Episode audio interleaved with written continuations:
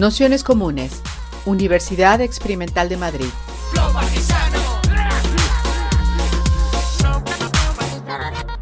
Toda la información en nuestro canal de Telegram Nociones Comunes o en nuestra web traficantes.net barra formación.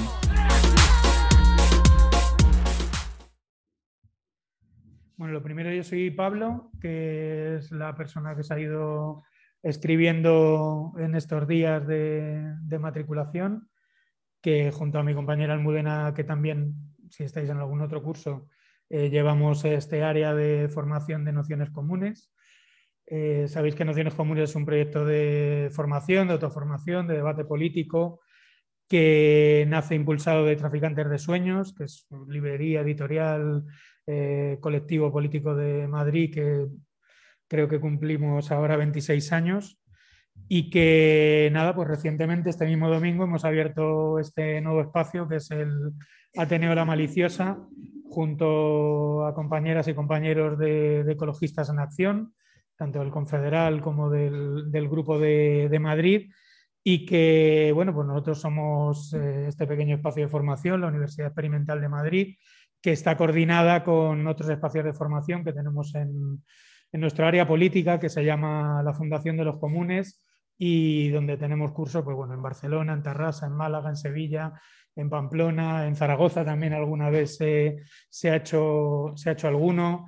Esperemos que próximamente en, Valencia y también en, Santander y bueno, pues con, la intención de, de, acompañar los movimientos sociales, las luchas, la, por decirlo así, el debate político a partir de espacios un pelín más reposados que no la charla puntual o el momento puntual, sino bueno, pues intentar que abrir espacios de discusión un poquito más de medio recorrido con este tipo de cursos que hacemos de normalmente en torno a seis sesiones. Hay algún curso que, es, más, que es más largo y que bueno, pues eh, eh, se hace de 10 o de 12 sesiones, pero normalmente quienes hayáis hecho ya alguno de nuestros cursos, normalmente lo hacemos de, seis, sesiones.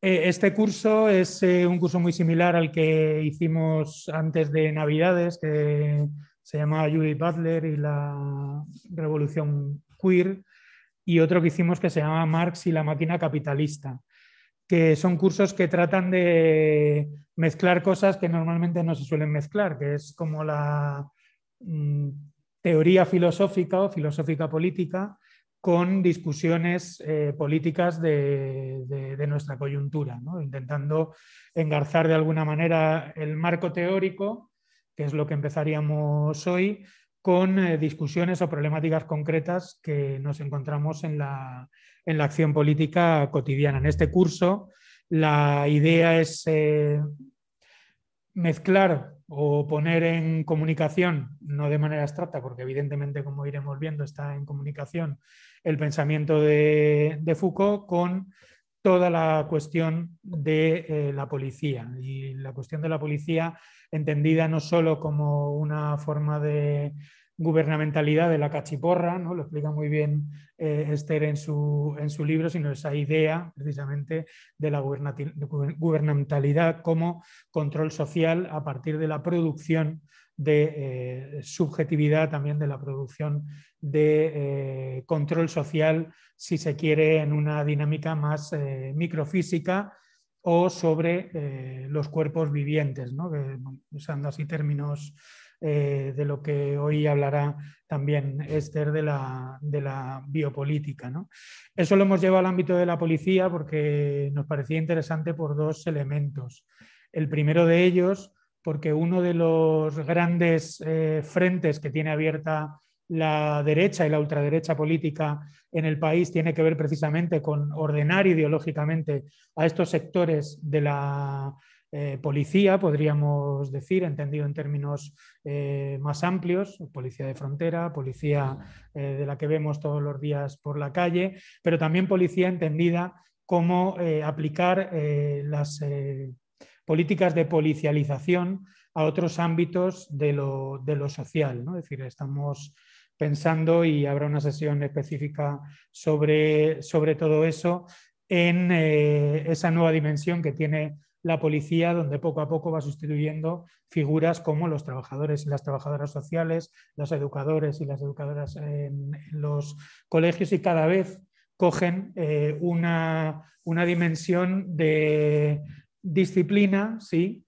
pero también de moralización, de normalización y también un poco de cooptación del campo de cómo se debe ordenar o cómo debe funcionar el ámbito de lo, social. Y bueno, pues ahí hay todo un, elemento muy fuerte. ¿no? Y a partir de ahí también la idea que pillábamos de, Estados Unidos, por eso viene eh, un, profesor de, allí que está trabajando la, cuestión del de fan de police, de la abolición de la de la policía, de, esos sistemas de, control, de control policial, pues bueno, pues un poco intentar eh, ver cómo podríamos pensar eso aquí hoy, ¿no? Y sobre todo con un punto muy concreto, que es que los programas que podemos decir políticos que hay desde la izquierda, eh, precisamente por lo que, o curiosamente por lo que abogan, es por una policía cada vez más moralizadora, una policía cada vez más comunitaria, una policía que cada vez sustituye más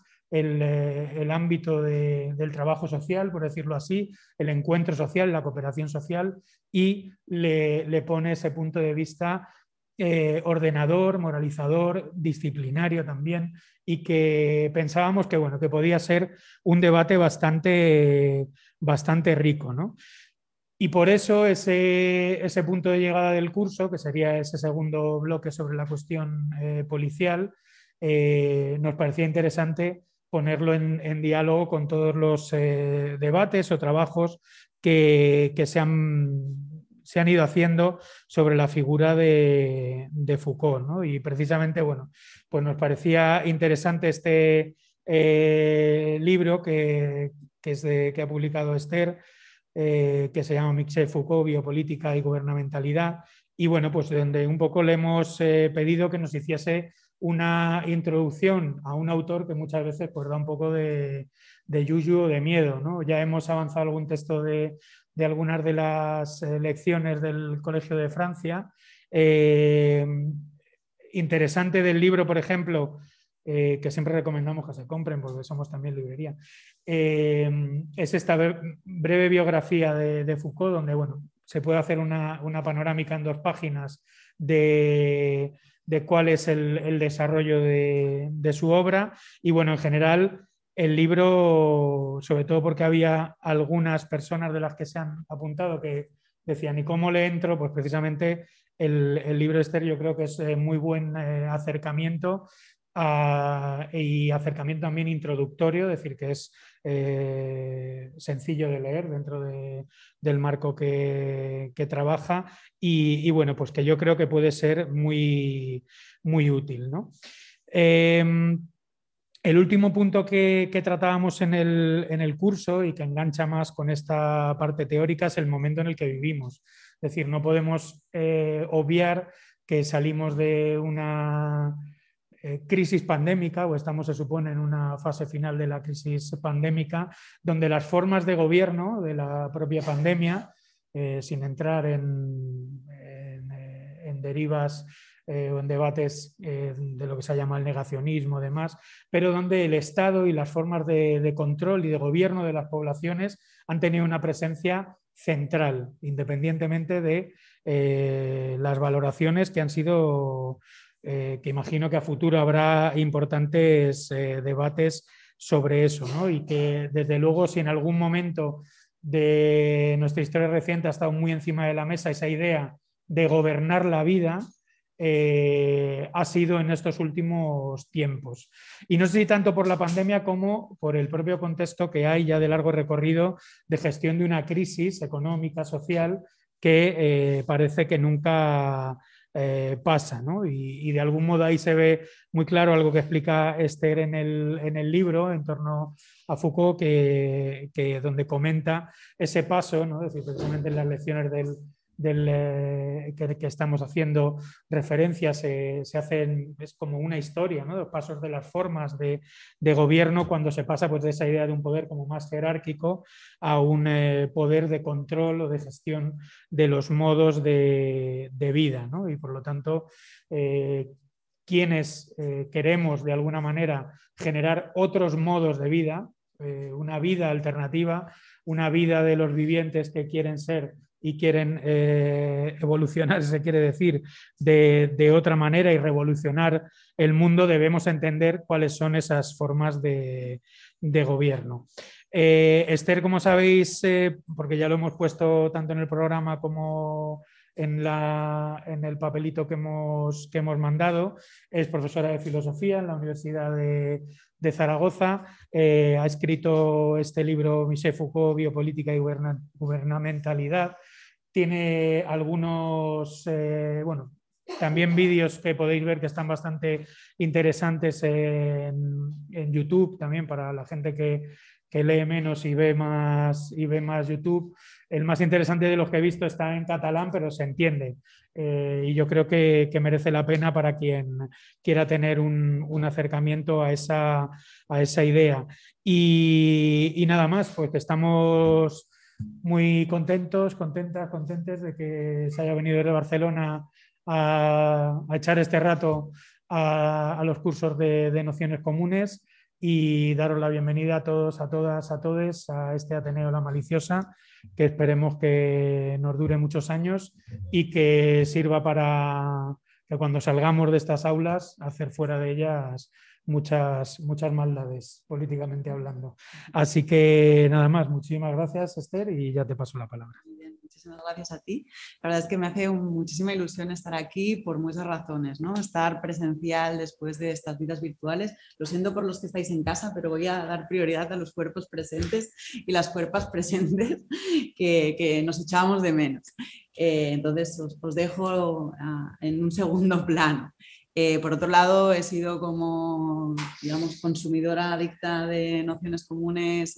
Ahora decía Pablo que cuando estaba haciendo la tesis de Foucault y escuchaba alguno de los cursos a lo largo de estos años, pensaba, algún día voy a estar en Trafis hablando de Foucault. Pues mira, ha llegado el día. La verdad es que biográficamente eh, forma parte de todo lo que habéis hecho durante estos años en Trafis, forma parte de mi, de mi aprendizaje político y de mi, eh, y ha acompañado mi vida políticamente también. En relación a Foucault, que un poco es al, pensador a quien le dediqué la, tesis doctoral, em, para mí esa relación que comentaba ahora Pablo de, que la vida política y la lucha política y la teoría van unidas es la condición para, la filosofía misma o para el pensamiento. No, no, lo entiendo separado y pese a que luego en la academia tendemos a, desarraigar el mundo de, los cuerpos que, que están en las calles. Eh, con lo cual voy a intentar que, mi Foucault vuelva, vuelva a la calle, que es de donde, a donde pertenece para mí. Em, entiendo que a Foucault le habéis leído, seguro, conocéis, seguro, académicamente también decían que era el pensador más citado de no sé qué, es decir, tenemos mucho Foucault por todas partes. Eh, entonces lo voy a situar también un poco desde sus propias crisis. O sea, si, si nos tomamos en serio lo de que el pensamiento contemporáneo o al menos una de las máximas de Foucault, era intentar pensar el presente en su diferencia. Esa es como una de las definiciones de a que llama él el compromiso con el presente o el compromiso del, pensamiento eh, crítico. Pues si tenemos que pensar el presente en su diferencia, los conceptos tienen que poder caducarnos, los libros se tienen que poder hacer viejos, porque vivimos en sociedades que además se mueven muy rápido. Entonces, no pasa nada si los conceptos ah, pierden uso, porque él también decía que me gustaría que mis libros fueran bombas que explotan y desaparecen, es decir, tienen una función política. Eh, entonces, voy a intentar marcar también distancias respecto a, qué Foucault quizás se nos desvanece y en cambio qué intuiciones sí que le podríamos sacar todavía jugo, creo.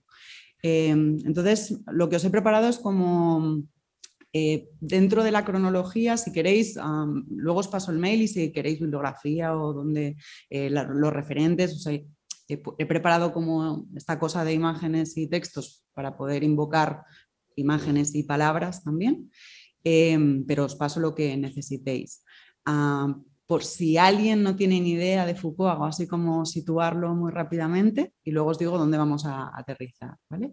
Pensador francés, contemporáneo, muerto en el 84, de SIDA, cuando no, tenía ni siquiera palabra a esa enfermedad, eh, que ha pensado muy mucho sobre la cuestión del poder, sobre la que vamos a hablar, tiene relativamente pocos libros y muchos cursos, porque tuvo el privilegio de trabajar en el Colegio de Francia, que es una institución pública que de manera gratuita ah, comparte investigación en curso de todos los saberes posibles. Más maravilloso no puede ser eso. ¿no?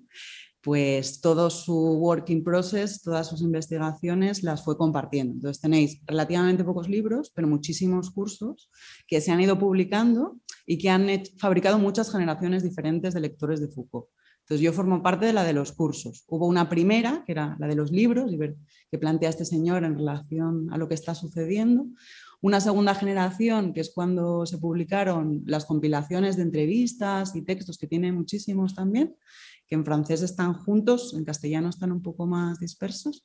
Y luego esta tercera generación que ha sido los cursos, que es donde vamos a aterrizar ahora, ahora mismo. Entonces, respecto al Foucault, vamos a ir a la parte política de vigilar y castigar, que supongo que es el libro que os suena, el libro emblemático, donde analiza las prisiones, la cuestión de las disciplinas. Eso lo voy a pasar un poco más rápido porque quizá es el, Foucault más conocido y porque es interesante haber descubierto, cuando se han ido publicando los cursos, que hay un, Foucault que ya había puesto en crisis sus propios diagnósticos.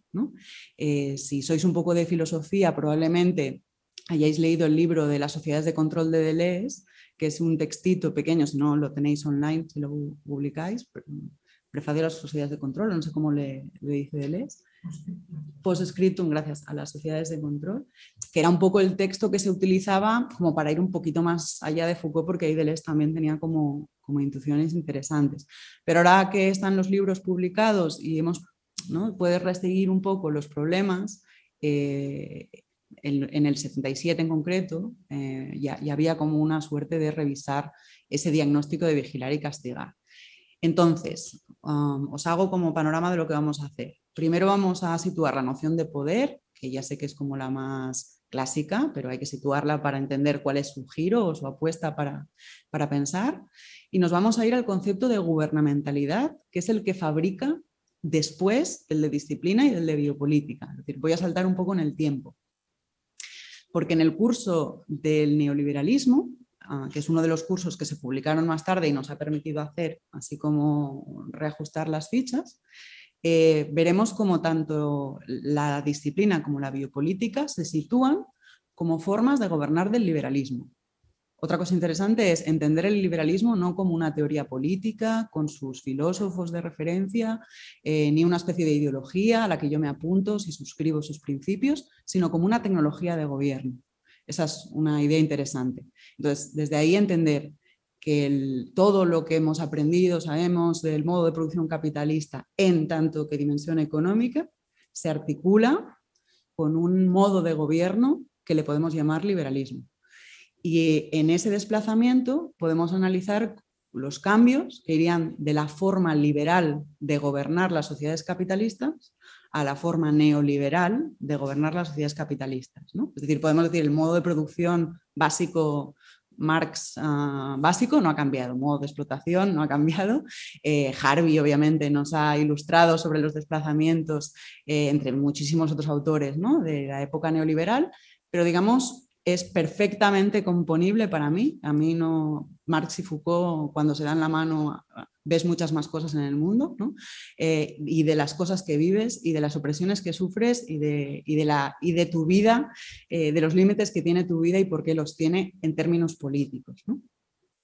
Em, vale, pues un poco vamos a hacer eso, vamos a saltar del poder a la gubernamentalidad y vamos a reinscribir eh, vigilar y castigar, que sería la cuestión de la disciplina, o eh, historia de la sexualidad, donde aparece la cuestión de la biopolítica, ya dentro de esa perspectiva.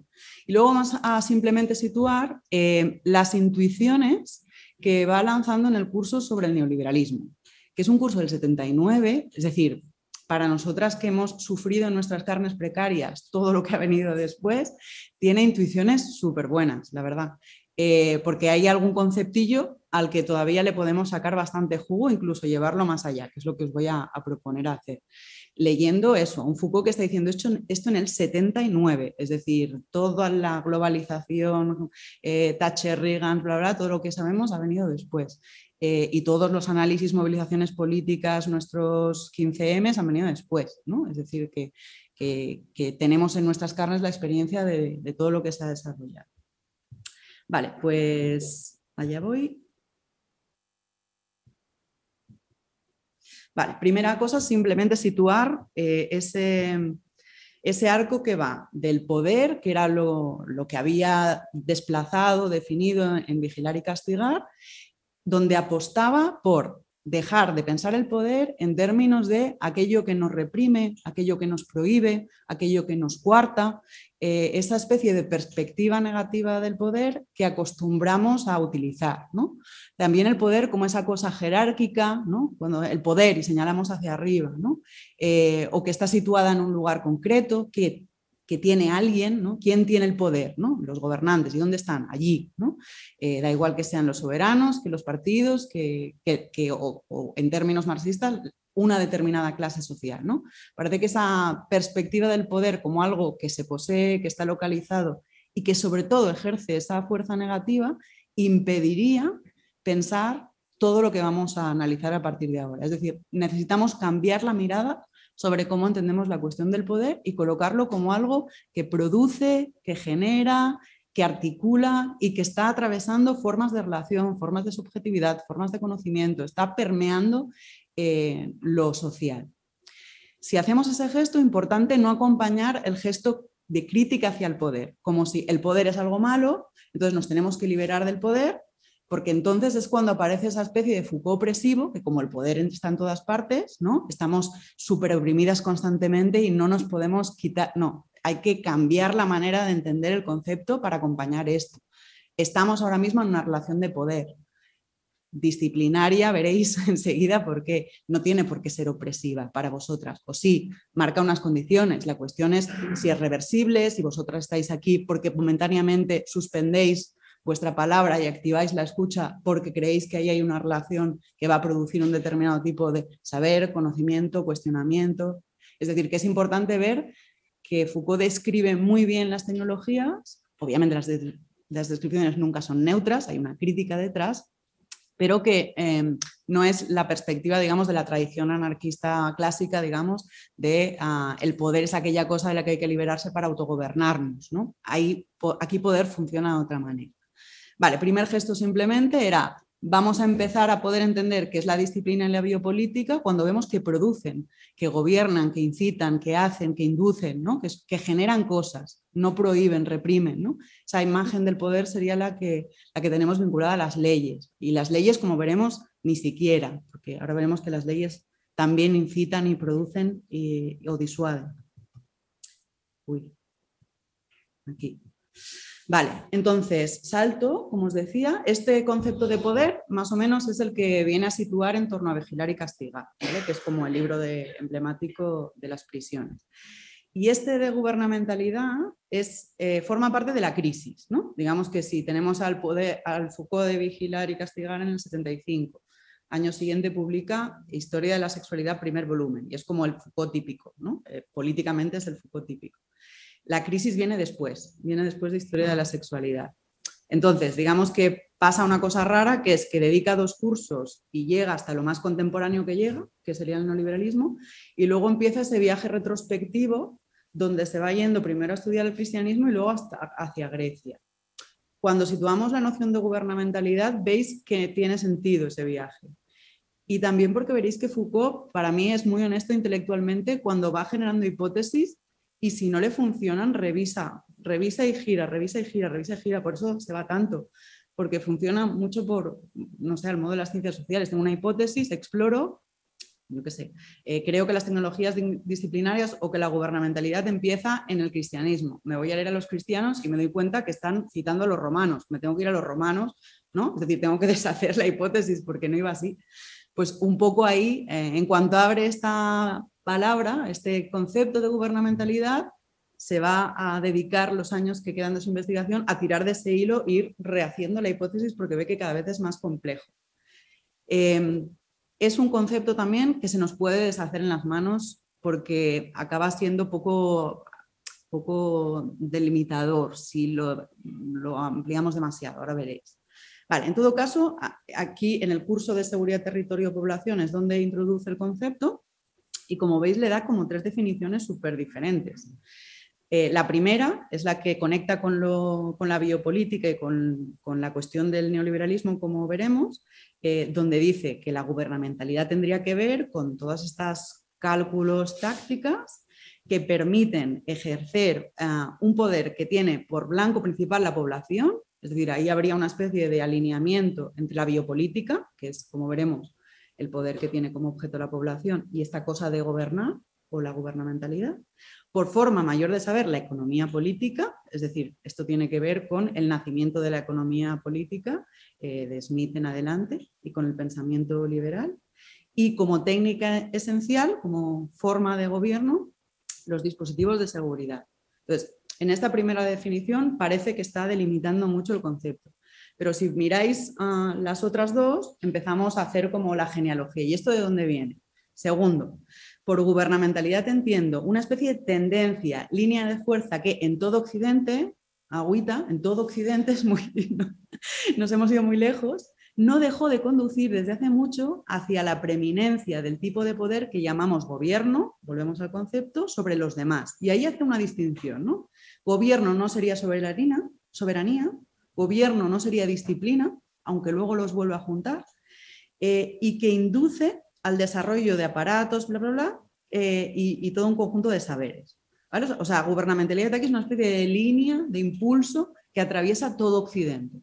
Y tercero, gubernamentalidad como proceso o resultado por el cual el Estado de justicia se convierte en un Estado gubernamentalizador. Es decir, hay un cambio entre un Estado que funciona básicamente con el mecanismo de la soberanía y de la ley hacia este estado biopolítico, este estado disciplinario, este estado liberal, y neoliberal que vamos a ver que va a gobernar a la sociedad, a la vida, o va a tratar de regular eso.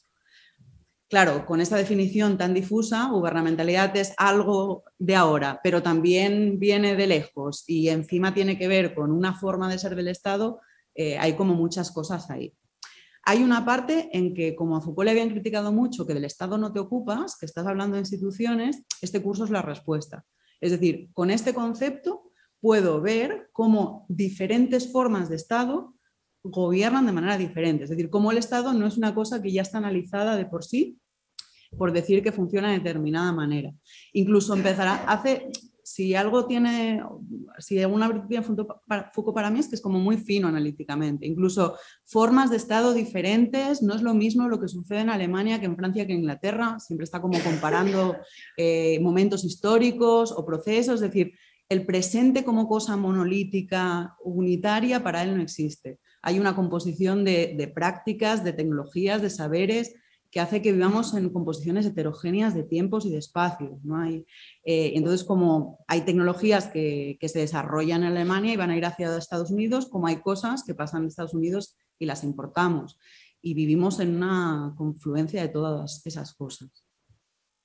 Vale, em, pues ya tenemos el arco, ¿no? El poder, algo productivo, hay que pensar como algo que produce, induce, hace, genera. Y luego esta cosa de la gubernamentalidad como ese marco que, em, que, sitúa el gobierno de las poblaciones, pero parece que viene como, como de lejos. Eh, en, este, en este trocito lo que me interesaba es que separa tanto el concepto de gubernamentalidad del marco jurídico, la ley que prohíbe, prohíbe, pero, también de la guerra, de la cuestión de las luchas, porque había todo un, tuvo todo un momento a principios de los años 70 donde parecía que pensar el poder era pensar relaciones de poder y pensarlo desde el paradigma de la guerra y de la lucha. Entonces, esto también es un, poco de retroceso respecto a su propio marco analítico y la gubernamentalidad no necesariamente requiere esta perspectiva de la lucha y de la guerra, ni como algo inmanente a la sociedad, ni como horizonte de la política. ¿no? Vamos a ver que la, la biopolítica cuando mata no, no mata como mata el enemigo en el sentido de Schmidt, ¿no? La política es la relación amigo-enemigo y en extremo lo que quiero es acabar con mi enemigo, ¿no? Políticamente hablando. Vamos a ver que la biopolítica mata de maneras distintas. Entonces, está bien ahí distinguir que tienen como otro, otro campo. Y por último, este trozo os lo traigo de un texto de los 80 mucho más tardío, pero me parece como súper sugerente, como para entender, para tener una definición. ¿no?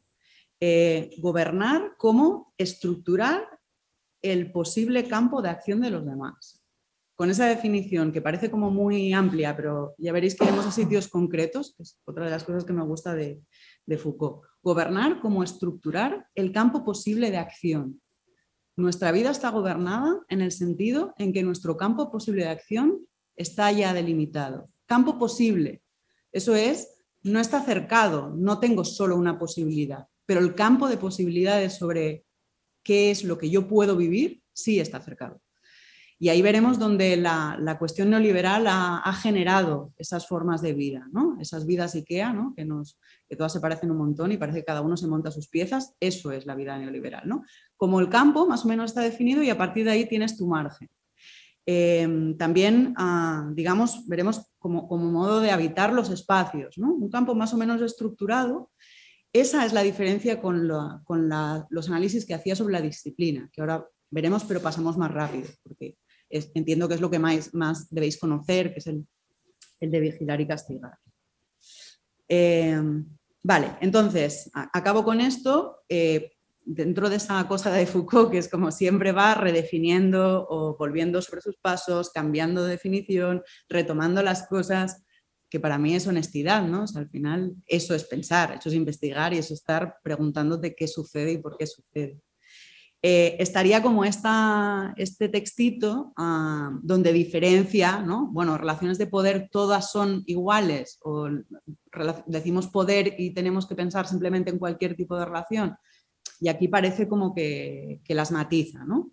pues habría relaciones de poder como juegos estratégicos cuando nos influimos mutuamente o disponemos ¿no? las conductas de manera relacional dentro de relaciones afectivas, pedagógicas, ¿no? hay juegos siempre estratégicos de, poder, hay estados de dominación cuando hay una dominación in extremis, ¿no? si en un momento de tortura el poder te tiene atada a una silla y amordazada, mi grado de libertad es cero y el grado de dominación es 100, no, no hay ya acción posible para mí. Y por último tendríamos las tecnologías gubernamentales, eh, donde estarían ese tipo de tecnologías que más o menos están estructuradas. Eso quiere decir que no nos las inventamos como en una relación estratégica, que podemos marcar nuestras propias reglas del juego en una relación afectiva o pedagógica, sino cuando remitimos a una forma estructurada. Digamos que en la mínima condición esto tiene algo de replicar la pedagogía disciplinaria yo os veo a vosotras, vosotras nos veis entre vosotras, tengo una mini visibilidad panóptica, estáis sentadas en sillas individuales, con lo cual yo podría intervenir sobre vos, vuestras conductas, oye, no me escuchas, al final, ¿no? Todo este tipo de cosas replica un dispositivo. Esto es disciplinario porque queremos. Si nos hubiésemos colocado en sillas o, o estuvieseis en grupos y yo estuviese deambulando en el aula, eh, pierdo la visión del grupo, pierdo el control disciplinario sobre vuestros cuerpos, porque yo soy un cuerpo más. ¿no? Entonces, eso para mí es lo que a mí es lo que más me fascina de Foucault porque aterrizan cosas tan concretas como esta, ¿no? Cómo podemos hacer o deshacer este tipo de, tecnología. Vale. entonces, paso más rápido por la cuestión disciplinaria. ¿vale? Incluso ya os pasaré el PowerPoint porque esto es un poco largo. Em, ahora veremos un poco la disciplina en imágenes y, vamos a ir a lo neoliberal, que es un poco lo que da más marco al, curso. La cuestión es, ah, hago salto adelante y luego salto hacia atrás, que cuando en el curso del neoliberalismo em, analiza el liberalismo y el neoliberalismo como formas de gubernamentalidad, es decir, formas de gobernar, conducir la vida de las poblaciones, estructurar el campo posible de acción. Ahora tenemos ese marco reinscribe eh, los análisis de los 70, tanto la disciplina como la biopolítica, dentro de eso. Y lo que va a decir es que o va a interesarse por el neoliberalismo porque justamente pone en crisis sus propias tesis de las sociedades disciplinarias. Es decir, en dos años, Vigilar y Castigar desde el 75 está viendo que lo que acaba de decir, o no, que los lectores todavía están entusiasmados con ver disciplinas por todos lados, empieza a leer el neoliberalismo como eh, cuidado, que aquí están abordando todos esos temas que yo tanto he trabajado, la cuestión de la salud mental, la peligrosidad social, el crimen, eh, de otra manera. Es decir, aquí hay una potencia de estar leyendo de otra manera eh, no disciplinaria estas tecnologías o formas de gobierno. Con lo cual, ah, en ese libro, en ese curso, perdón, está como un poco el, el Foucault bisagra. Es donde llega más hasta el presente porque llega hasta el neoliberalismo, pero luego empieza su viaje retrospectivo y hasta ahí podemos leer de, lo contemporáneo. Vale, ¿cómo situamos entonces la gubernamentalidad liberal dentro de estos eh, diagnósticos? Eh, otra vez, el concepto de biopolítica, que lo anticipo aquí, em, cuando define biopolítica, que este también es un concepto que, conoceréis, tendría que ver estrictamente hablando con el gobierno de la población concebida como población, concebida como conjunto de cuerpos vivientes. Em, pero en cambio, hay veces que ha hablado como de la vida ah, o esos cuerpos vivientes y asimila un poco eh, cómo la disciplina también gobierna la vida y parece que a veces lo coloca como junto. Entonces, ah, yo tiendo a, a leer como que el gobierno de la vida incluye tanto la disciplina, que es modo de gobernar cuerpos vivientes, como la biopolítica, que tiene su escala poblacional, o sea que lo podemos un poco atar. La cuestión es que el liberalismo, eh, las técnicas disciplinarias aparecen como en el 17, el liberalismo las toma se empieza a generar estas técnicas biopolíticas que requerirán, como veremos, de otro tipo de saberes que no existían en el 17, que empezarán en el 18, para empezar la estadística, eh, se articularán con las ciencias humanas, la sociología, la psicología, la psiquiatría, es decir, esto no existía en el 17. A partir de ahí tomará forma eso que habíamos analizado con Foucault y que todavía eh, estamos viviendo. Por lo cual sí hay un punto de eh, momento de irreversibilidad en el sentido de diferencia. ¿no? Para quienes seáis lectores o lectoras de Agamben, ahí estaría como el punto de discusión. Eh, para Foucault esto es un diagnóstico de emergencia de una novedad histórica, un nuevo tipo de poder que no es el que existía antes y tiene que ver con un conjunto, un conjunto de, cosas. Vale, entonces ya tenemos estas dos ah, escalas, la, la, disciplina o anatomopolítica que actuaría sobre los cuerpos individuales y la biopolítica que actúa a escala de la población general. Entonces, me paso más rápido, como digo, por la parte de la disciplina para, poder llegar a lo otro. Em, Historia de la locura, primer libro de Foucault, así indirectamente también os daba herramientas para situar los textos. Eh, una de las primeras cosas que produce el clasicismo, siglo XVII, racionalismo, Descartes ah, escribiendo el discurso del método, es encerrar a los locos encerrar la locura, encerrarla sin razón. En ese momento está definido así, ¿no? La sin razón, aquello que no es razonable. Ese es el mismo siglo que construye estos jardines de, Versalles también estructurados y que en las palabras y las cosas ah, tendrá una forma de saber basada en las taxonomías, ¿no? que es conocer botánica, pues clasificar perfectamente todas las plantitas y colocarlas en estos cuadritos. Esto, estas formas tan visuales de ordenación, son las mismas, ¿no? estas celditas o estos lugares son los mismos en que van a situarse, o es, la misma tecnología en la que van a situarse los cuerpos. ¿no? Cuerpo pedagógico, cada uno, eh, cada cuerpecito de cada niño colocado en un lugar del aula bien delimitado, eh, cuerpo eh, en los hospitales también, cada cuerpo del enfermo para que el médico pueda ir pasando y, revisando lo que le pasa a cada paciente, cuerpo taller también, es decir, em, vemos como en todos los espacios, y esa es la virtud de la disciplina, que tienen como funciones sociales muy diferentes, que tendrá que ver trabajar con enseñar, con curar, con, eh, tienen las mismas mecánicas. A la abstracción y la descripción de esas mecánicas es a lo que Foucault le llamaba eh, disciplina. ¿no? Y tiene que ver con que todas las instituciones funcionaban un poco igual. Regular espacios y tiempos, ahora toca matemáticas, ahora lenguaje, poneros en fila, no te salgas de la fila, si te sales de la fila hay castigo, eh, los cuerpos perfectamente situados en un espacio concreto, ¿vale? Todo este conjunto de cosas que tenían que ver con em, cómo gestionar cuerpos individuales de manera colectiva. Siempre hay un colectivo de alumnas, siempre hay un colectivo de trabajadores, trabajadoras, siempre hay un colectivo de pacientes.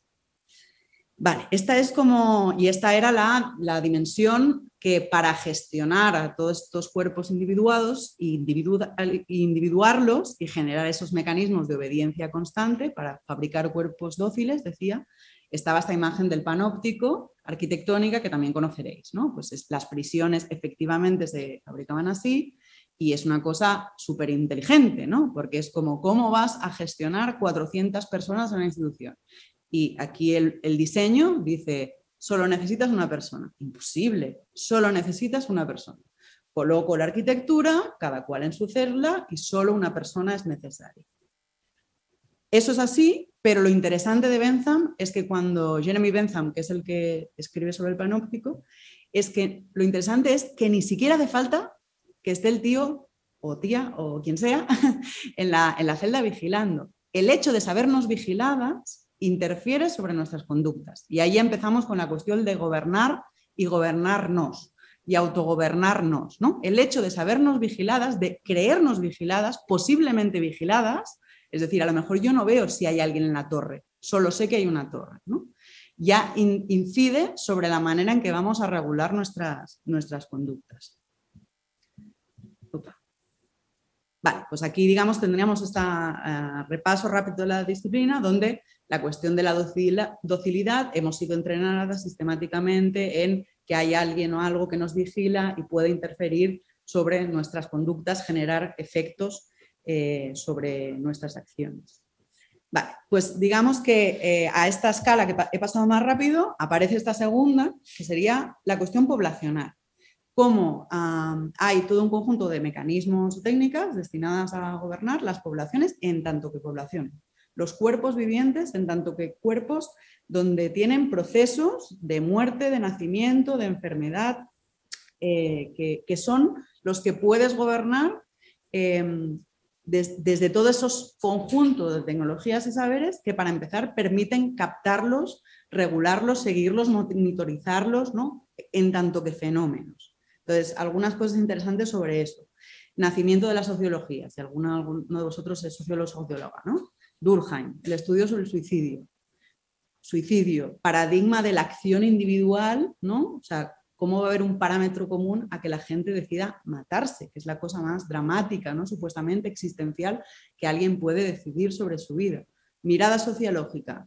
Tiene parámetros, se puede estudiar, tiene constantes, tiene correlaciones. Podemos decir qué hace que la gente se suicide o no. Es decir, paradigma de la mirada biopolítica en sentido tecnología. En cuanto tengo estadísticas que me permiten convertir ese fenómeno en un patrón de regularidad, la aleatoriedad aparente desaparece, al menos desde este sistema de saber. Entonces, todo lo aleatorio se convierte en un fenómeno regulable. ¿Cuántos accidentes de tráfico hay?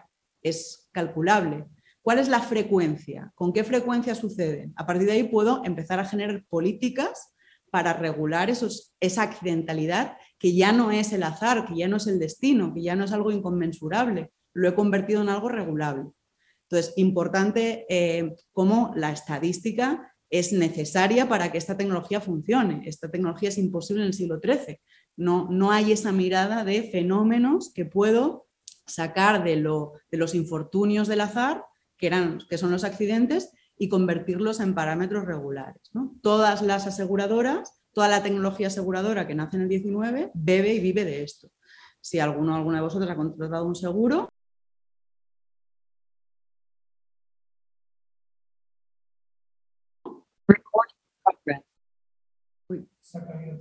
Ah, vale.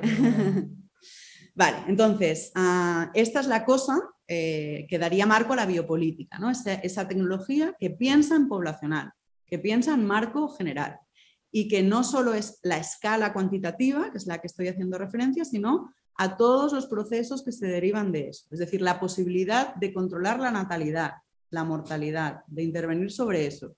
¿no? Importantísimo eh, pues las políticas, desde la política de hijo uno, único de China al cheque bebé de Zapatero. Importante el cuerpo de la mujer, porque es por donde pasa la natalidad. Importante controlar las campañas eh, de anticonceptivos. importante controlar los abortos, ¿no? El cuerpo de la mujer es donde sucede todo esto. Es eh, cuerpo tecnológica y políticamente necesario controlar esos cuerpos porque es la válvula por la cual pasa el gobierno de la, población en términos de demografía, pero también en términos de enfermedades. El capitalismo necesita cuerpos productivos. En el mundo fabril del cuerpo físico, cuerpo físicamente productivo, ¿no? en nuestro cognitariado, pues cuerpos que, que hay que medicar rápido si se me angustian, se me estresan o se me deprimen, porque también tiene, esas mentes también tienen que producir rápido. ¿no? Pero seguimos con la misma perspectiva. Es decir, se trata de gobernar eh, las enfermedades como parte de mantener una población activa, no solo en el sentido de empleo, sino activa en el sentido de, energética. Eh, una población sana, una población eh, capaz. Todo aquello, toda, toda, todo aquello que impida o constituya algún tipo de, de traba a, esa producción que tiene que ser siempre dinámica y siempre creciente, va a ser objeto eh, de interés de la biopolítica.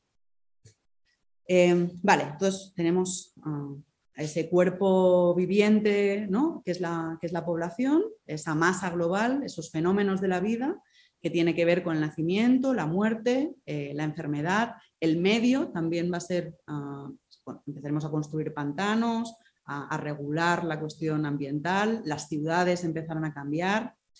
Em, y ahí, no sé si os he puesto, vale, sí, aquí estaban como los, cuatro ejes que, aparecen. Es, de los textos que os he pasado, esta sería la última clase del curso de Defender la Sociedad, donde están como, está muy bien desarrollado. Ahora paso simplemente por algunos puntos, pero es interesante esa, esa clase. Em, una vez definida la biopolítica, estos serían como un poco los ámbitos, ¿no? Controlar la natalidad, eh, cuánta población tengo, cómo puedo actuar sobre la demografía como un número, ¿no? Y aquí todo lo que decíamos de los cuerpos de las mujeres, los abortos, las tecnologías de reproducción sexual, etcétera. La morbilidad que tiene que ver con este constante atención a las enfermedades, pero aquí ya hay cosas concretas. ¿Qué enfermedades me interesan? Aquellas que me obturan a mucha población, las enfermedades raras no hay ni que investigarlas.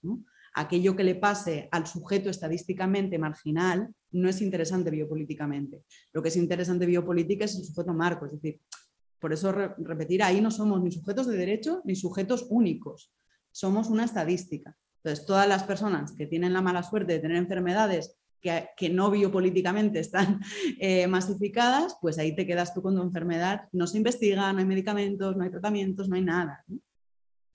Están abandonadas biopolíticamente. Eh, las incapacidades biológicas y aquí toda la gestión de los accidentes, pero también toda la cuestión de ah, la, enfermedad mental eh, y la, gestión eh, de todas esas incapacidades que en, el paradigma disciplinario acababan literalmente encerradas en sitios. Y que ahora veremos que el, neoliberalismo opera de, otras maneras. Pero digamos que todo el rato tiene que ver la biopolítica con actuar dentro de esos fenómenos ah, que le ocurren a las poblaciones. Y cuando hablamos del medio, que es lo que estaba diciendo, la ciudad eh, como, marco paradigmático de intervención biopolítica. Em, he visto que no se he puesto un párrafo que tenía por ahí em, y no lo he situado, donde ataba muy bien, es decir, donde se, se ata muy bien a Foucault con Marx el capitalismo moviliza poblaciones, desarraiga sistemáticamente a la gente, ¿no? Tú, no tienes garantizado que allí donde naces tengas cómo sobrevivir si no hay trabajo. Y el trabajo no depende de ti, sino de quien tiene los medios de producción y dónde se los lleva. ¿no? Entonces, el capitalismo no es, es desarraigante profundamente porque tu vida va a depender de donde puedas sobrevivir. Entonces, la migración es constitutiva a ese modo de, producción, ¿no? que puede ser del pueblo a la ciudad, como muchas, o, del sur al norte, o de una punta del globo a, la otra, ¿no? una punta del planeta a la otra. Es decir, en ese momento en que yo tengo un modo de producción constitutivamente movilizador de poblaciones, aparecen cosas que la población y la movilidad de la gente me supone un problema político que yo no tenía bajo soberanías territoriales feudales donde la gente nacía y moría más o menos en el mismo sitio, más o menos. Obviamente, si sois historiadores historiadores me diréis, no, que las migraciones han existido siempre, por supuesto, pero el capitalismo tiene sus condiciones migratorias propias. ¿no? Entonces, el medio es súper importante, ¿no? Cuando la gente empieza a hacinarse en las ciudades, aparecen las enfermedades, aparecen las epidemias, tienes el problema de la circulación de las aguas, cómo se respira, cómo se pasa por la ciudad, obviamente de separar bien los ricos y los pobres, ¿no? No sea acaso que ese popolucho que viene a trabajar a las ciudades me contamine todo el imaginario sobre los sucios, los eh, que habitan, ¿no? Eh, los que habitan y contaminan las ciudades del siglo XIX que estaba eh, en, la, en, la, prensa. Vale, entonces hasta aquí un poco esa biopolítica y esa anatomopolítica, la lógica población y cuerpo como formas ah, inscritas en las tecnologías capitalistas, ¿no? de gobierno de una economía capitalista, que no son los mismos problemas que tenía una economía de tipo feudal. Entonces, la cosa es, todas estas tecnologías para Foucault aparecen porque de alguna manera para poder controlar estos cuerpos productivos necesitas técnicas que vayan al detalle de la producción, es decir, no basta con coaccionarte al trabajo Sino que una vez encerrada y ya te tengo donde quería, tengo que hacer que trabajes, tengo que hacer que produzcas. Y eso requiere de un saber propio, que puede ser solo la parte punitiva, colocarme con un látigo y si no trabajas, ¿no? Eh, castigar, o como veremos ahora, cosas mucho más sutiles eh, para incitarte a, trabajar. Vale, entonces, ¿cuál es la... Vamos a acercarnos ya al presente. ¿Cuál es la cuestión que aparece con el neoliberalismo? Primero, ¿por qué fracasa? Eh, y aquí hay como tesis diferentes. ¿no? ¿Por qué fracasan las disciplinas? ¿Por qué el, poder o la gubernamentalidad tiene que cambiar? Pues para empezar, como efecto de las luchas políticas de los años 70. Los años 60-70 son literalmente ingobernables por muchas razones diferentes. ¿no? Huelgas masivas, huelgas de los 60 en Italia, ¿no? es decir, hay muchas huelgas ah, fuertes todo el movimiento insurreccional antiguerra de Vietnam. Es decir, toda la biopolítica que también mandaba a las poblaciones a morir a través de los ejércitos, impugnada. Eh, está la, la impugnación a un modo de vida que puede pasar por la contracultura, es decir, tengo dos maneras de no querer trabajar. Puedo hacer huelga o puedo decir que esta vida no me interesa nada y fugarme y montar otras formas de vida. Eso también sucede en los años 60 y también es una impugnación al modo de vida capitalista.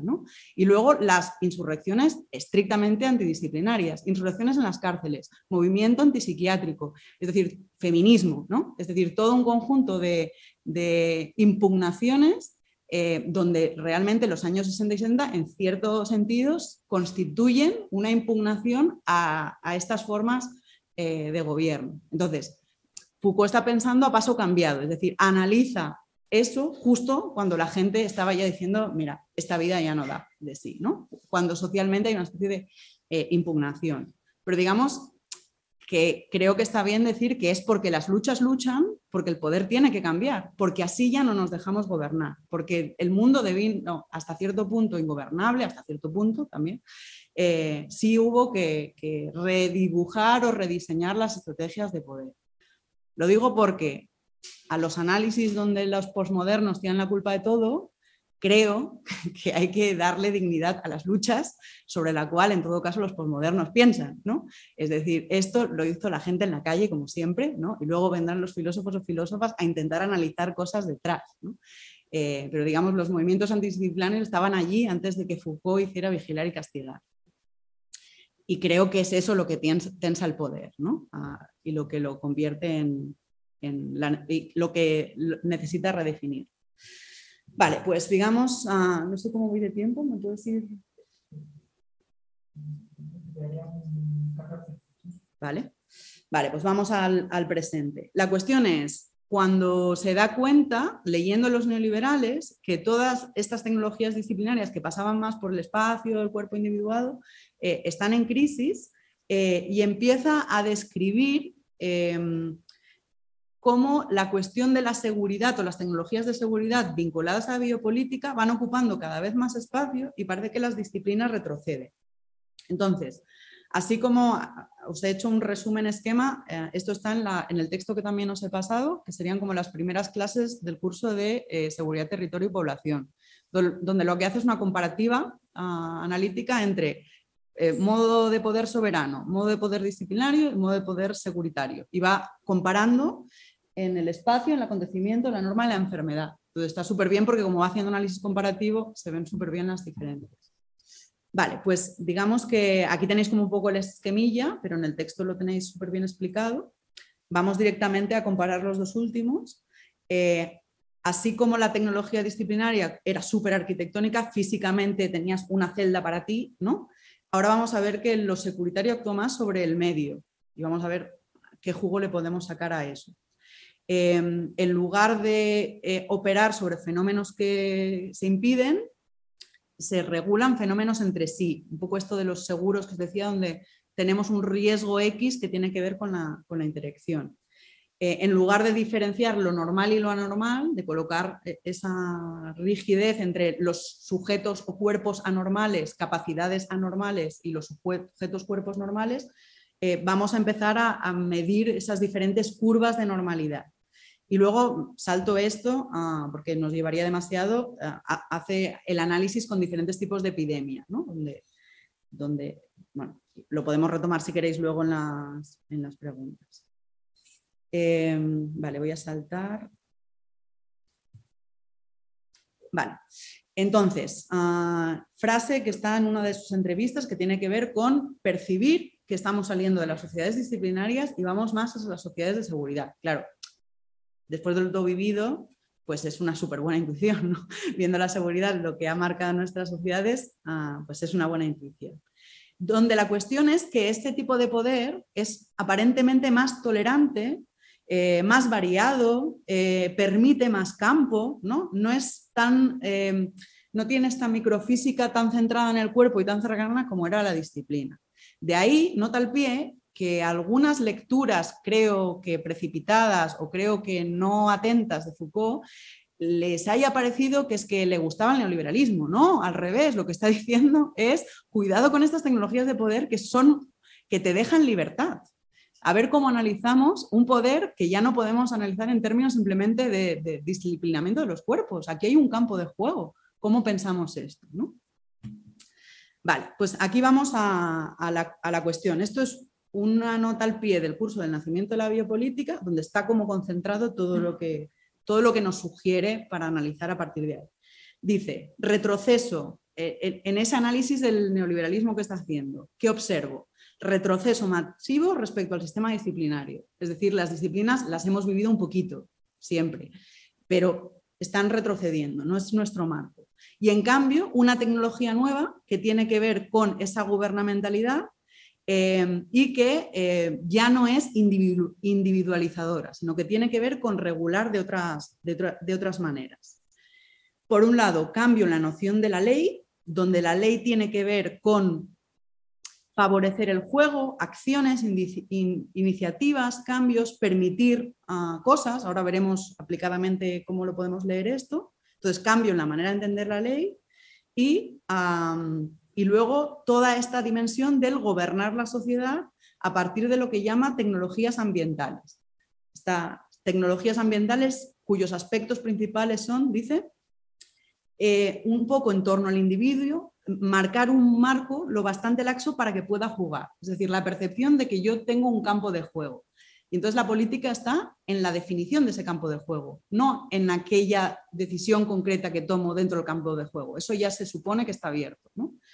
Em, en generar ah, esa regulación de los efectos ambientales y en dar cierta autonomía. Es decir, frente a las luchas disciplinarias que habían hecho el mundo ingobernable, hay una especie de retroceso aparente que ahora veremos que es un poco el que hemos ido sufriendo. Y me voy con ejemplos concretos y acabo y así podemos eh, comentar cosas. Nuestra ley Mordaza.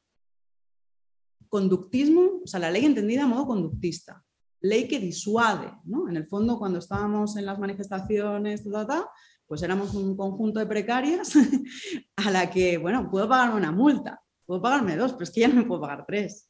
O vamos a tener que hacer muchas cajas de resistencia si vamos a tener que pagar las multas de todas. ¿no? Es decir, eh, toda, toda la ley generada ad hoc después de las movilizaciones del 15M tiene que ver con hacer disuasorio, sobre todo, eh, movilizarnos, manifestarnos, ¿no? porque hay una especie de consecuencia eh, a eso. ¿no? Tendría que ver, sería como leer la ley como una especie de conductismo, ¿no? algo que disuade. En cambio, todas las leyes de vivienda que nos llevaban a para que vives de alquiler, si la hipoteca es para, ti y luego siempre puedes vender la casa, incitan, ¿no? Evidentemente hay un reglas de juego que hacen que el crédito era súper barato, encima te desgraban Hacienda, encima eh, IKEA tienes unos muebles súper chulos por dos duros, eso es incitar. Es decir, desde esta lógica podemos ver, eh, creo, a, a, qué se refiere o cómo podríamos ilustrar esto de la regla del juego.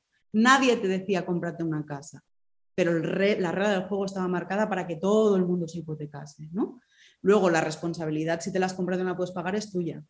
Quien está al borde de suicidio y de la desesperación ante un desahucio eres tú, pero tú te has metido ahí. ¿no? Como, punto de vista de la acción es tu acción individual. La acción política ha sido la regla del juego marcar, incitar ¿no? a, que eso sea lo que, lo que hiciéramos. Em, entonces, en relación a la ley, ¿cómo, ¿cómo, más hemos vivido las transformaciones? Y supongo que a lo largo del curso ah, esto es lo que más ah, comentaréis. Evidentemente, en el momento en que la vigilancia disciplinaria desaparece, aparecen otros tipos de vigilancia. No sabemos vigiladas todo el rato. O sea, tenemos las cámaras del ordenador tapadas en nuestro salón. Eh, vamos por la calle y sabemos que hay cámaras. Constantemente hay una vigilancia que ya no es la disciplinaria. Entonces ahí tendríamos como, por un lado, todos los análisis eh, Byung-Chul le llama el enjambre o algo así, que tendría que ver con vigilarnos las unas a las otras, y ahí hay como una dimensión política, y por el otro lado toda la cuestión de las apps, los, big data, la monitorización, que es una especie de vigilancia pasiva donde se van acumulando tus datos hasta que de pronto eres peligrosa para el sistema y de pronto son tus antecedentes. Usted buscó un día en casa cómo fabricar. Pues este tipo de cosas tienen que ver con otros tipos de vigilancia mucho más eh, invisibles, ¿no? Es decir, eh, las cámaras no las vemos y que se nos está vigilando y monitorizando tampoco lo, vemos, no lo percibimos. El panóptico lo veía. Al profe en clase que me decía sal del aula, le veía. Aquí no, ¿no? Está, sí, es mucho más insidioso, es mucho más opresivo, pero nuestra percepción es de más libertad respecto a la presencia física otro tipo de gubernamentalidad ambiental, todas estas cosas de la arquitectura hostil. Esto es político, evidentemente, esto está para que la gente que no tiene otro lugar también no, se, no, no ensucie las calles destinadas al turismo. Entonces, todos estos elementos arquitectónicos tienen que ver con, tienen una función política destinada a gobernar el ambiente eh, de manera en que si tuviéramos a un policía delante de cada banco impidiendo eh, que nos recostásemos, lo percibiríamos como muy opresivo, como son cosas chupiguays que se hacen desde la arquitectura y el diseño, pues ni, nos damos cuenta. Lo mismo con, eh, pues Barcelona ya sabéis que tuvimos los atentados hace tres veranos o cuatro veranos, eh, toda la arquitectura antiterrorista que aparece en las ciudades, es arquitectura antiterrorista, es decir, claro que hay una dimensión de poder, pero son como macetas, como plantitas, no, no tienen la dimensión política. Si, cuando, si os acordáis en París después de los atentados que estaba el ejército militarmente en la calle, la percepción política es muy diferente si tengo dos o tres plantas. ¿no? En cambio, la función es la misma. Tiene que ver con arquitectura para gobernar eh, el campo de acción posible o estructurar el campo posible de acciones de... ¿no? Esa es la, definición. Em, los espacios disciplinarios han cambiado. O sea, no estamos en el imaginario de las escuelas que ponía antes. Esto es una escuela, esto es un hospital, este es el imaginario laboral, ¿no? Sofás, hemos pasado de pensar cuerpos que hay que entrenar, vigilar y testear a nivel individual a esta cosa del clima, del ambiente. Y eso tiene que ver con la importancia de la regulación de los afectos, ¿no? Digamos, la, el felicismo este, está este libro que me gusta tanto de Edgar Cabanas y, y Eva Iluz, que se llama Happycracia, ¿no? Pero digamos, la cuestión de la felicidad, uh, Sarah Ahmed también tiene un libro sobre la felicidad, hay como mucha bibliografía de esto. Esta especie de la imposición neoliberal de estar todo el rato felices, que parecemos el Joker de la peli, ¿no? O sea, con la cara, la sonrisa marcada y con ganas de quemarlo todo. Pues uh, un poco esta es el, eh, eh, la gestión que pasa por el clima, por el ambiente, y aquí nos podríamos ir con muchas cosas. Hay apps ah, que, se implementan en los espacios disciplinarios, apps con las cuales yo puntúo el clima de mi trabajo, ¿no? ¿Qué tal hoy he estado en el trabajo? Bien. Todo a nivel de equipo, todo bien, ¿no? Y le pongo iconos sonrientes eh, pero si algo no va bien en el trabajo y llevo dos o tres iconos con carita chunga, me llaman, a, me llaman al despacho. ¿no? Es decir, claro que tiene un componente político este estar constantemente implicada, motivada, ¿no? pero ya no es el poder disciplinario, es otra cosa. Eh, entonces ahí em, aparece como esa gubernamentalidad ambiental sobre los sujetos, donde los sujetos ya no son sujetos clínicos. Si habéis tenido experiencia laboral un poco larga, hace muchos años, eh, para un trabajo te pasaban un test, un test de inteligencia, un test de personalidad, ¿no? el test, un test de capacidades, era la mecánica, medir las capacidades estables de los sujetos. Ahora probablemente, ah, si habéis pasado entrevistas, son estas cosas de entrevista de competencias. ¿no? En una situación en la cual tendrías que no sé qué, ¿tú cómo te comportarías? ¿no? Es toda una dimensión situacional que hemos aprendido constantemente en la televisión global neoliberal. ¿no? sujetos ejerciendo capacidades con jueces eh, que juzgan a esos sujetos, me da igual si cocinas, si bailas, si cantan, si coses, lo que sea. La cuestión es, no hemos dejado de ejercitar las competencias que luego vivimos en nuestros cuerpos, que sí son políticas, sobre, y, el juicio, si es un poco sádico y es un poco, ¿no? Y genera tal, pues mejor que mejor, eh, para el prime time ah, en, las televisiones. Esa es la subjetividad que es, un sujeto que no debe reaccionar mal en el ambiente. Es decir, se está gobernando nuestra rabia, se está gobernando eh, que, viviendo la precariedad que hemos vivido. Eh, cualquier tipo de malestar eh, o, o, reacción ¿no? a esas condiciones que el neoliberalismo no ha dejado de apretar por el lado de la precariedad, están como, estamos autogobernándonos. Y ahí todo el desplazamiento del sujeto psi que analizaba Foucault más psiquiátrico al coaching, que es otro sujeto. Tecnologías de mejora, tecnologías de optimización, ¿no? toda esta mercadotecnia que ya ni siquiera pasa por, la, por las terapias clínicas en el sentido estricto, sino tiene que ver constantemente con mejorar nuestras capacidades. Esa empleabilidad como dimensión constante, donde nunca soy suficiente eh, porque digamos que siempre tengo que estar implementando tecnologías del yo en mí misma, pero a tiempo real. Pues un poco esta sería como la, diferencia y luego también eh, en el momento en que los asilos desaparecen, estaría como esta, estas terapias paranormales, les llama a Robert Castell, que tiene un libro que se llama La gestión de los riesgos, que también os recomiendo, donde analizo ese cambio. A este cambio le llama las terapias paranormales, que son las que hemos transitado todas. ¿no? Y luego la cuestión de la farmacología, es decir, literalmente colonizar los cuerpos ah, con farmacología para todo, todo el desarrollo de la farmacología clínica, quién no se ha tomado un lexatín, un antidepresivo, lo que sea, porque vas al médico de cabecera y le dices mu y ya directamente, pum, farmacología. Eh, no lo vamos a ver este vídeo, pero. Natalie Bukchin es alguien que trabaja mucho con, con los vídeos de YouTube eh, y con generar ahí como tramas biopolíticas entre esas experiencias individuales y aquí es como gente explicando lo que toma de medicamentos. Entonces, como todo eso sustituye al, al asilo, ¿no? sustituye a la disciplina.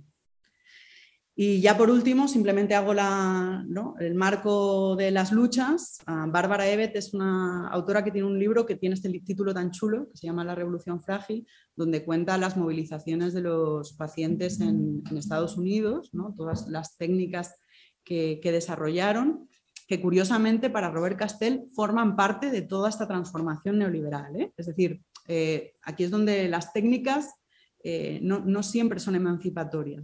Aquellos pacientes que lucharon contra el asilo generaron técnicas que hoy en día al neoliberalismo ya le va bien que generemos muchos grupos de autoayuda y cosas de esas, si eso significa que no tiene que invertir más en sanidad y puede ir todavía, ¿no? pauperizando todavía más cualquier cosa de cuidados que pasa por infraestructuras colectivas ah, o públicas. ¿no? Entonces, cuanto más sanas estemos, ahí está la paradoja, más vayamos al gimnasio, tengamos alimentación más healthy, más cuidemos nuestras emociones, menos gasto público nosotras. ¿no? Digamos, ahí está la paradoja de la biopolítica neoliberal. Pues nada, Bárbara Evet tiene simplemente este título, la, revolución frágil, que tendría que ver con ah, cómo las luchas, ah, que las luchas biopolíticas que, tienen que ver con estos cuerpos frágiles tampoco han dejado de eh, ocupar las calles. Eh, desde la antipsiquiatría al orgullo loco tiene que ver con eh, reconvertir, igual que el movimiento queer, el insulto y empezar a, visibilizar Ah, eso desde ahí, se habla de diversidad, igual que desde la, desde la diversidad funcional, que ya es todo un cambio de nombre, también se habla de diversidad de experiencias psíquicas para quienes oyen voces, ¿no? Como hay una diversidad psíquica de atención de capacidades, igual que desde las luchas por la diversidad funcional. Eh, antes, no sé si aquí, la precariedad en la calle, ¿no? las Kellys como emblema de las movilizaciones desde la precariedad, que no son el típico sujeto eh, que, se moviliza desde la fábrica ni de la disciplina. La precariedad ha tenido que organizarse a su manera también, porque ya no estamos siquiera en tiempo y espacio en el mismo sitio. O sea, ya no trabajamos juntas. Digamos, la precariedad hace que estemos dispersas eh, constantemente. Eh, la cuestión de la normalización de los cuerpos que pasa por los capitales eróticos y por toda eh, esta cuestión de lo afectivo central en nuestras sociedades, la cuestión de la identidad sexual, movimiento queer, es decir, todas estas luchas y la cuestión de el edadismo, ¿no? capacitismo, ah, pero también eh, cuerdismo, ¿no? le llaman desde las movilizaciones del orgullo loco, pero también el edadismo, ¿no? Eh, cómo los sujetos que están fuera de campo productivo literalmente eh, en nuestras sociedades son aparcados en instituciones gestionadas de manera privada con mucha precariedad laboral, con lo cual comportan cosas muy fuertes eh, en cómo están ah, los abuelos y abuelas, ah, y con la pandemia lo hemos visto, ¿no? cómo la biopolítica ha operado sobre todo, sobre todo eh, en, esos cuerpos absolutamente vulnerables, marginados, aproductivos eh, y separados de nuestras vidas. Vale. Pues, ah, bueno, había puesto esto como final es, una, es, un giro que hice en, un, en, un, artículo donde Foucault tiene un texto que se llama Introducción a la vida no fascista, donde habla de Deleuze y acaba como con todo un conjunto de principios eh, para como, como, de girar ¿no? lo, que ha, ido exponiendo en el artículo. Eh, y en este, en este textito había jugado con eso y había hecho esta introducción a la vida no neoliberal y la había puesto ahí como, como final posible. Os la dejo y, y ya está. Muchas gracias. Si queréis, como comentamos ahora cosas. Muy bien, pues muchas gracias. este. Pues muchas gracias, eh, Esther. Espero que se haya escuchado bien en casa. Ha habido un momento en el que ha habido un corte muy pequeñito, que bueno, lo hemos levantado rápido. Y nada, como, como sabéis, tanto en la sala como a quienes estáis en el, en el Zoom, pues es el momento de, si hay cualquier pregunta, e intervención, no hace falta que sea una pregunta, cualquier análisis, comentario o lo que, lo que consideréis oportuno, pues aquí estamos encantadas de, iniciar el debate. Eh, para quien hablemos desde aquí, tenemos que usar el micro para que nos escuchen bien en casa, porque si no, no lo, no lo pilla bien estos dos.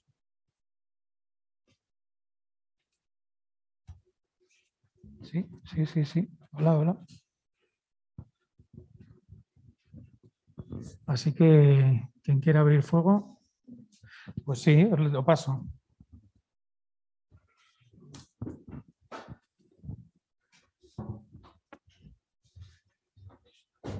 Hola, ¿qué tal? Hola. Eh, bueno, muchas gracias por la charla, ha estado ha sido un resumen muy, muy muy esclarificador de, no sé, de toda eh, la filosofía política Foucaultiana. Y bueno, yo te quería preguntar o plantear, no sé si... Sí, parece que modo quirófano. Eh, no sé si estarás de acuerdo conmigo o no, te lo voy a plantear. No sé si em, estás de acuerdo en que quizás en todos los estudios, eh, sobre todo post-Foucaultianos, hay una excesiva separación eh, categórica, ¿no? como en soberanía, disciplina, eh, gubernamentalidad. Eh, cuando creo que el mismo Foucault ¿no? decía que un, esquema no sustituía al otro, sino que se desplazaba lateralmente, etc. Y bueno, parece que hay como un, un menosprecio o un, olvido de las disciplinas que yo creo que en el neoliberalismo vuelven a, emerger, a emerger con bastante fuerza, fundamentalmente a partir de los 90, creo. Eh, estoy pensando en el campo de la penalidad, eh, sobre todo, que bueno, creo que Foucault en Nacimiento de la Biopolítica se limitó eh, únicamente al análisis económico del derecho de Becker, pero bueno, vimos que luego la penalidad eh, tomaba otros senderos, ¿no? Creo que quizás más disciplinarios. Eh, se me ocurre pues, los análisis que ha hecho ahora recientemente Bakuan o esto donde, bueno, parece que, que eh, el número de, de, presos y la penalidad no siguió ese carácter tan avalorativo neutral como proponía Becker de un, esto, únicamente basado en el análisis económico, sino que bueno, se tornó evidentemente disciplinaria. Entonces, eh, no sé si, estas, si, si, las categorías Foucaultianas de disciplina eh, deberían ser eh, quizás no, no rescatadas tal y como las, las analizan los 70, puesto que no podemos hablar de sociedades disciplinarias en la que la disciplina capilariza todo, como habla él, pero sí de bueno, una disciplina dirigida a unas eh, determinadas poblaciones en unos determinados ámbitos o una disciplina, eh, no sé, unas disciplinas modificadas, pues lo que habla, por ejemplo, Lazarato en la cuestión de la deuda o, o Bakuan en la penalidad, eh, etc. No sé si esto es lo que te quería hablar. la, la, la resignificación de las disciplinas en las sociedades neoliberales. No sé si, estás de acuerdo conmigo. Pero cuéntame un poco qué sería esa redisciplinarización. Pues eh, creo que las disciplinas eh, ya no tendrían como objeto únicamente al individuo, sino eh, a poblaciones, pero no se podría hablar exactamente de gubernamentalidad sobre poblaciones, puesto que no pretenden únicamente delimitar un ámbito, sino normalizar esas, a esas poblaciones. Por ejemplo, eh, la población penal norteamericana ¿no? es una población eh, enteramente disciplinada para conformar un subproletariado eh, industrial. Y entonces creo que ahí podríamos hablar más de una tecnología disciplinaria que, que una tecnología gubernamental. ¿No? No lo sé. Vale. O sea, digamos que, mira, de las prisiones, me acuerdo una tesis que se hizo en Barcelona y que en aquel momento estaba Álvaro, el apellido, donde estaba analizando las prisiones y, por ejemplo, sí había analizado toda la terapeutización de la prisión, ¿no? que sí que era como un espacio muy distinto a, lo disciplinario. Esa tesis está seguro online es, es interesante. Entonces, sí hay como esta dimensión de, del peso que tienen las juntas terapéuticas en la revisión de las penas, ¿no? digamos como esta, esta cosa mucho más terapéutica en relación a la criminalidad, que más tendría que ver más con esto que con la gestión disciplinaria. En relación a eso que dices, te, doy totalmente la razón. Digamos que, digamos que ahora ya off the record, mi research, o sea, creo que, hace falta un concepto en medio de la disciplina y la biopolítica. Como ahí estoy, tienes toda la razón. Eh, mi propuesta así, pero de, de, momento es muy rudimentaria, la estoy como elaborando en el taller, eh, tendría que ver con pensar una dimensión de ecopolítica si por eco no entendemos ecología, sino eco como gobierno de ambientes o ecosistemas situados que entonces permitiría el juego de escalar entre lo micro y lo macro y puede ir de la población a lo disciplinario. Entonces, eh, digamos como ahí tentativamente el confinamiento lo he intentado analizar así como que el confinamiento tampoco es una disciplina, no es la disciplina de la cuarentena de la peste. Es decir, de pronto el, escalamiento del confinamiento permitía subir y bajar, ¿no? Podían confinar un hotel como cuando empezó, de pronto eran las casas, de pronto era todo un país, de pronto es una zona. Es decir, esta lógica que puede ser muy micro y muy macro y a la vez es muy flexible, muy escalar, ¿no? Y puede cercar a tipos de población o puede cercar espacios eh, o puede ser mucho más grande. Entonces, digamos que con la pandemia un poco así ante, ante los textos que salían, que todo era Foucault, ¿no? Y como si Foucault no se hubiera muerto hace 30 años, sentí una cierta incomodidad en plan, a ver, esto es muy poco Foucaultiano, ¿no? O sea, parémonos a ver qué hay de diferente en esto. Y creo que tienes toda la razón, que nos falta, ya te digo, te propongo esto muy rudimentariamente, como, pero creo que sí que hay, una, hay un tipo de poder que estas dos cosas no nos deja captar tan bien. Incluso estas cosas ambientales tienen ahí su zoom out y su zoom in, ¿no? Y por ahí podría ir, pero me, quedo con las lecturas que, hacías tú porque yo no las conozco. Eh, igual ahí tengo también anclajes.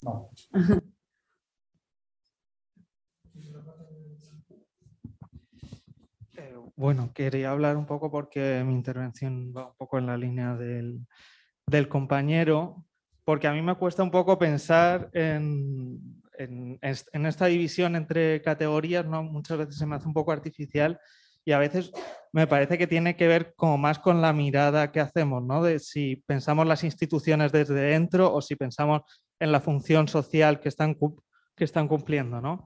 Y por eso, como en, la tercera parte de, Vigilar y Castigar, cuando se centra en analizar eh, la cuestión de las prisiones, ahí encaja muy, creo que encaja muy mal el tema de la normalización y ya entramos en otra cosa que tiene más que ver con principios de clasificación o gobierno de los ilegalismos, ¿no? Y a, mí, como me gusta mucho el, Perdón, perdonad por, por este tipo de saltos porque intento hilar un discurso y bueno, hago loco. Eh, me, gusta, bueno, intento trabajar un poco el, libro de, de, Don Celot de la Policía de las Familias y, y ahí se ve muy claro ¿no? que eh, se están articulando como, como esta diversidad de tecnologías ¿no? para, a la hora de plantear un, mismo proceso. ¿no? Eh, pues si, vemos el, tema de la natalidad, ¿no? desde luego que habrá procesos eh, pues de riesgo calculable, pero también tendrán que actuar tecnologías disciplinarias. ¿no? O a, la hora en la que piensa eh, Don Celot o, Rose el, tema de la gubernamentalidad, siempre tiene que ver con hacer que otros disciplinen por ti, ¿no? Y pues no sé, como que... Y, luego hay otra cosa que también se me desdibuja un poco, que es si no hay un aplanamiento ahí, que está claro que hay este tipo de tendencias, pero, también me gusta esta idea de, de Don Celot de que hay distintos acoplamientos dependiendo de las, poblaciones con las, que, el poder trabaja, ¿no? Y que quizás a las clases medias les da mucho más margen de autonomía a la hora de, de disciplinarse a sí mismas, mientras que a las poblaciones más vulnerables o más pobres se las vigila y se, las controla más. Mm, claro, sí, o sea, yo os decía como que en Foucault el, presente no es sincrónico a sí mismo. Eh, y, las tecnologías están ahí y van y vuelven, se intensifican. Es decir, la cuestión es, si el desafío es pensar el presente en su diferencia, la cuestión es, ¿desde los años 70 aquí no ha cambiado nada? Sí, sí, toda esta cosa neoliberal del autogobierno, de todas esas tecnologías que vivimos, encarnamos y sufrimos son diferentes. No se encierra tanto, los asilos no son el marco de, la terapéutica de la salud mental, ¿no? el empastillamiento de la población sí. ¿no? Pasa que digamos que por qué vigilar y castigar se sitúa en la cárcel y a partir de ahí analizamos todo el sistema disciplinario, porque es donde se ve mejor. Leíamos vigilar y castigar y aunque no hayas estado en una cárcel, identificas las mecánicas disciplinarias. ¿no? Pues exactamente lo mismo. En el extremo de la represión, claramente, ahí se ve el poder en todas sus dimensiones. Y ahí el poder tampoco varía tanto en ese sentido. Es decir, podemos incorporar la mirada terapéutica en las prisiones, pero al final la gente está presa. Podemos hacer que la policía nos disuada de ir a la mani por si nos cae la multa, pero si vas a la mani, te, ¿no? y si golpear, te golpea. Es decir, que cuando nos colocamos donde tenéis la mirada, ¿no? todas estas cosas como más civilinas se vuelven blanco sobre negro, eso es evidente. Y ahí ves la represión que está escondida en los otros sitios. ¿no? La cuestión es visibilizarla en términos de represión con todas las letras donde esté, pero ayudar a ver donde parece que no está. ¿no? Cuando hay una app en el trabajo y no estás motivada y eso hace que te despidan, eso tiene que ver con una tecnología de poder aparentemente nada de represiva, ¿no? Es como, pues, y ahí es donde también hay que, seguir analizando cosas. Entonces, como totalmente de acuerdo en las leyes están, las leyes, el Estado está, ¿no? Es decir, las capas se componen. Si ahora he focalizado en esto, tenía que ver con, evidentemente, intentar ver qué de lo que ha hecho el neoliberalismo sí encaja con estas cosas de que ya no es tan disciplinario, pero tenéis toda la razón en situar esa carta encima de la mesa. Y más si vais a hablar como de la cuestión policial. La cuestión es que la cuestión policial también es como también es la, también las cámaras de vigilancia son policiales y yo no las percibo, ¿no? Y yo no sé si la cosa de disuadirme de actuar ya está presente cuando ya estamos absolutamente naturalizadas a, que nos vigilen, ¿no? O esta cosa del, no sé, las nuevas, o sea, como ¿qué es una nueva policía? Toda la cuestión de la seguridad privada también ha, ha explotado, ¿no? La cuestión de la seguridad ya no es ya no es solo una competencia del Estado, la cuestión de la seguridad, ¿no? Digamos que, y la cuestión de acabar o el evolucionismo de la policía que pase porque ¿no? las clases altas tengan su propia seguridad privada y contraten para sus empresas y para sus... No sé si es un horizonte muy halagüeño tampoco, ¿no? Bueno, no sé, si estáis en eso igual nos podéis contar o anticipar cosas del curso, si va por ahí. Voy, voy, a dar paso a, las personas que están eh, pidiendo la palabra por el Zoom. Y el primero era Javier. Adelante, Javier, a ver si te, escuchamos. Hola, ¿me escucháis? Sí, sí. Sí, sí. Bueno, buenas tardes a todas y muchas gracias, Esther. Ha sido muy interesante la, exposición. Eh, yo quería soltar alguna idea al hilo de, la cuestión de la recepción de Foucault o, de Foucault, o más bien de la, de estas interpretaciones de la realidad que se están pretendiendo hacer a partir de, su obra en, la, actualidad y poniendo el foco en algo que, a veces se, olvida, creo, y que muchas veces cuando, cuando se hacen eh, esas interpretaciones no se tienen en cuenta, es el momento en el que él tiene estas intuiciones sobre el neoliberalismo, que, que son intuiciones, entre otras cosas, porque es un, momento de, inicio de, de, lo que luego vendrá pero que ni siquiera, eh, por, bueno, por, por, lo corta que es su vida también, no, no le permite ver los efectos que tienen las políticas de Thatcher y de Reagan, por ejemplo. Aunque eh, a veces escuchando frases de, de Margaret Thatcher incluso pueda eh, decir, parece que está parafraseando a, a, Foucault, ¿no? cuando habla, por ejemplo, de, de, el medio en la economía, el objetivo son las almas. ¿no? Parece que es una frase que, el mismo Foucault podría haber eh, escrito en Vigilar y Castigar, por ejemplo. Eh, pero claro, eso, eso a veces no, se tiene en cuenta. Falta mm, incluso la posibilidad de haberlo analizado con, más, con más profundidad o, con, con más, en una serie más larga de tiempo. Eh, y al, respecto de, cómo podríamos, creo, interpretar mm, las disciplinas o, el efecto de las disciplinas en, nuestra sociedad, desde el punto de vista, en mi caso, criminológico, eh, creo que es muy interesante trabajos como los que ha hecho, por ejemplo, Ignacio González en, el, en, su tesis, en el libro que publica, se llama Neoliberalismo y Castigo, en el que de alguna forma traza las líneas que unen eh, políticas que no están directamente relacionadas con la seguridad, como por ejemplo las reformas laborales, con eh, la, difusión de, una lógica de mm, mercantiliza, de, pensar, que, de alguna forma va, va imprendándolo todo y que creo que sí que tiene muchas muchas reminiscencias de, la, de las ideas de, Foucault con, respecto a, cómo se, gobierna el mundo, ¿no? de, la aplicación de, esta biopolítica y que no tienen que estar, digamos, de forma tan evidente centrada en, en la seguridad, en la represión más eh, física, más mm, puramente penal, sino que, podríamos decir que incluso ya no le hace tanta falta, aunque mm, sí que,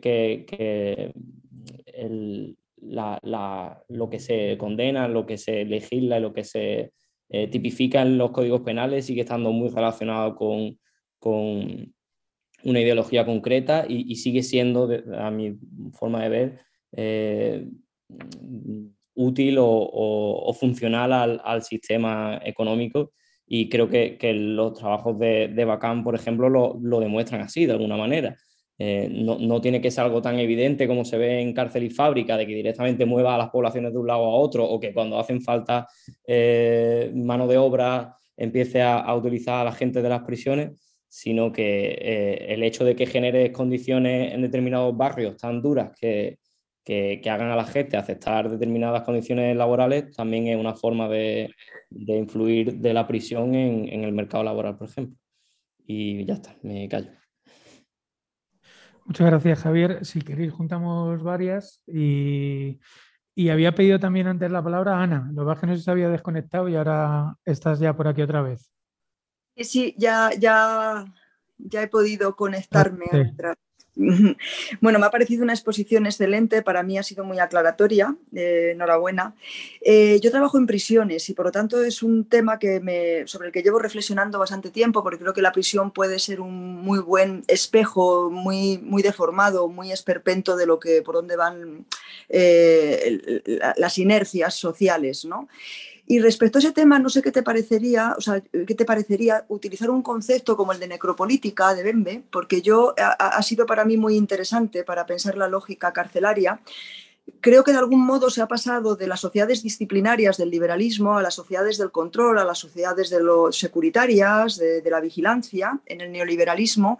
Y ahí Bembe da una vuelta de tuerca y plantea no solo gobernar la vida, sino ya no se trata de eh, gobernar la vida, sino de dejar morir. Y eso en la prisión se ve muy claramente. O sea, en la prisión eh, se puede ver cómo ahora hay un abordaje muy farmacológico para tener un control de la población reclusa Junto a otras técnicas existen los módulos de respeto, existe el castigo más tradicional de los aislamientos y los primeros grados, pero yo observo de un tiempo a esta parte cómo hay vidas superfluas, y en la prisión hay muchas. ¿eh? Eh, entonces, eh, pensando en esta cuestión y tomando un poco la referencia de la biopolítica, dar el salto hacia la necropolítica y el dejar morir de algunas vidas, pues me parecía un concepto que nos puede también permitir pensar el paso del liberalismo al neoliberalismo, de lo disciplinario a lo securitario o policial poco haciendo referencia a cómo se introducía hoy la sesión, en donde hay policías que sustituyen a trabajadores sociales, pero yo iría mucho más allá. El, dispositivo carcelario trasciende los muros de la prisión, todo funciona como un dispositivo carcelario y también el trabajo social, la educación social tiene una lógica policial, ¿eh? que yo creo que es otra vuelta de tuerca más. No sé qué te parecía este, esta, esta, cuestión que a mí me permitió pensar algunas cosas del funcionamiento de, la institución penitenciaria en la que trabajo. Muchas gracias por una intervención brillante. Gracias, Ana. Y bueno, le dejamos la palabra a Vanessa, que también la había pedido y luego ya, si quieres. Ah, sí. Eh, bueno, eh, pues también te quería dar las gracias por la, por la exposición, que tenía muchas ganas de, de, conocer más directamente a Foucault, aunque he estado en sociología, curiosamente, en la facultad, es un autor por el que se pasa bastante superficialmente. Eh, y bueno, mi, intervención iba en el, en el siguiente sentido ver este cambio de lo disciplinario a lo ambiental, eh, no como un rompimiento, como algo distinto, sino tal vez como un perfeccionamiento de, lo que es lo disciplinario y lo policial.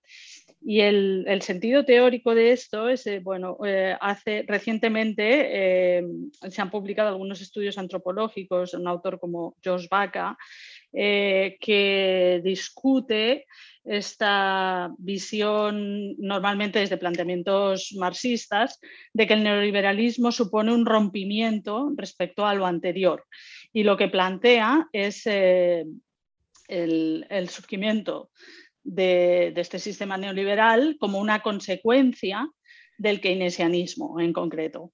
Entonces, eh, lo plantea como, bueno, el keynesianismo supone un rompimiento con los principios de economía liberal eh, pues para evitar eh, esas crisis mm, fundamentalmente y lo que supone es una, una ordenación de la economía, surge el Fordismo, la sociedad del bienestar, la sociedad de consumo que produce una gran aceleración y todo eso produce una gran acumulación de capital que acaba derivando en, el desmantelamiento que se, que se vive en, los 70, los 80 yo recuerdo mucho aquellas épocas como constantemente el sobrecalentamiento de la economía, ¿no? porque bueno, eso era un sistema que promovía la inversión a largo plazo y eso produce una gran acumulación de capital.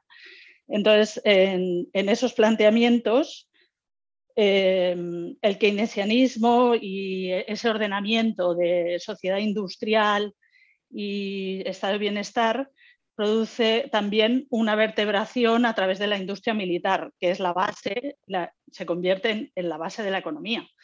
Entonces, eh, ahí lo que tendríamos es un, es un es una evolución natural de, esa gran inversión que se hace en industria militar, en vigilancia, servicios de inteligencia, etcétera, hacia un perfeccionamiento del sistema eh, policial que, surgiría más bien hacia los años 30 en lugar de los años 70.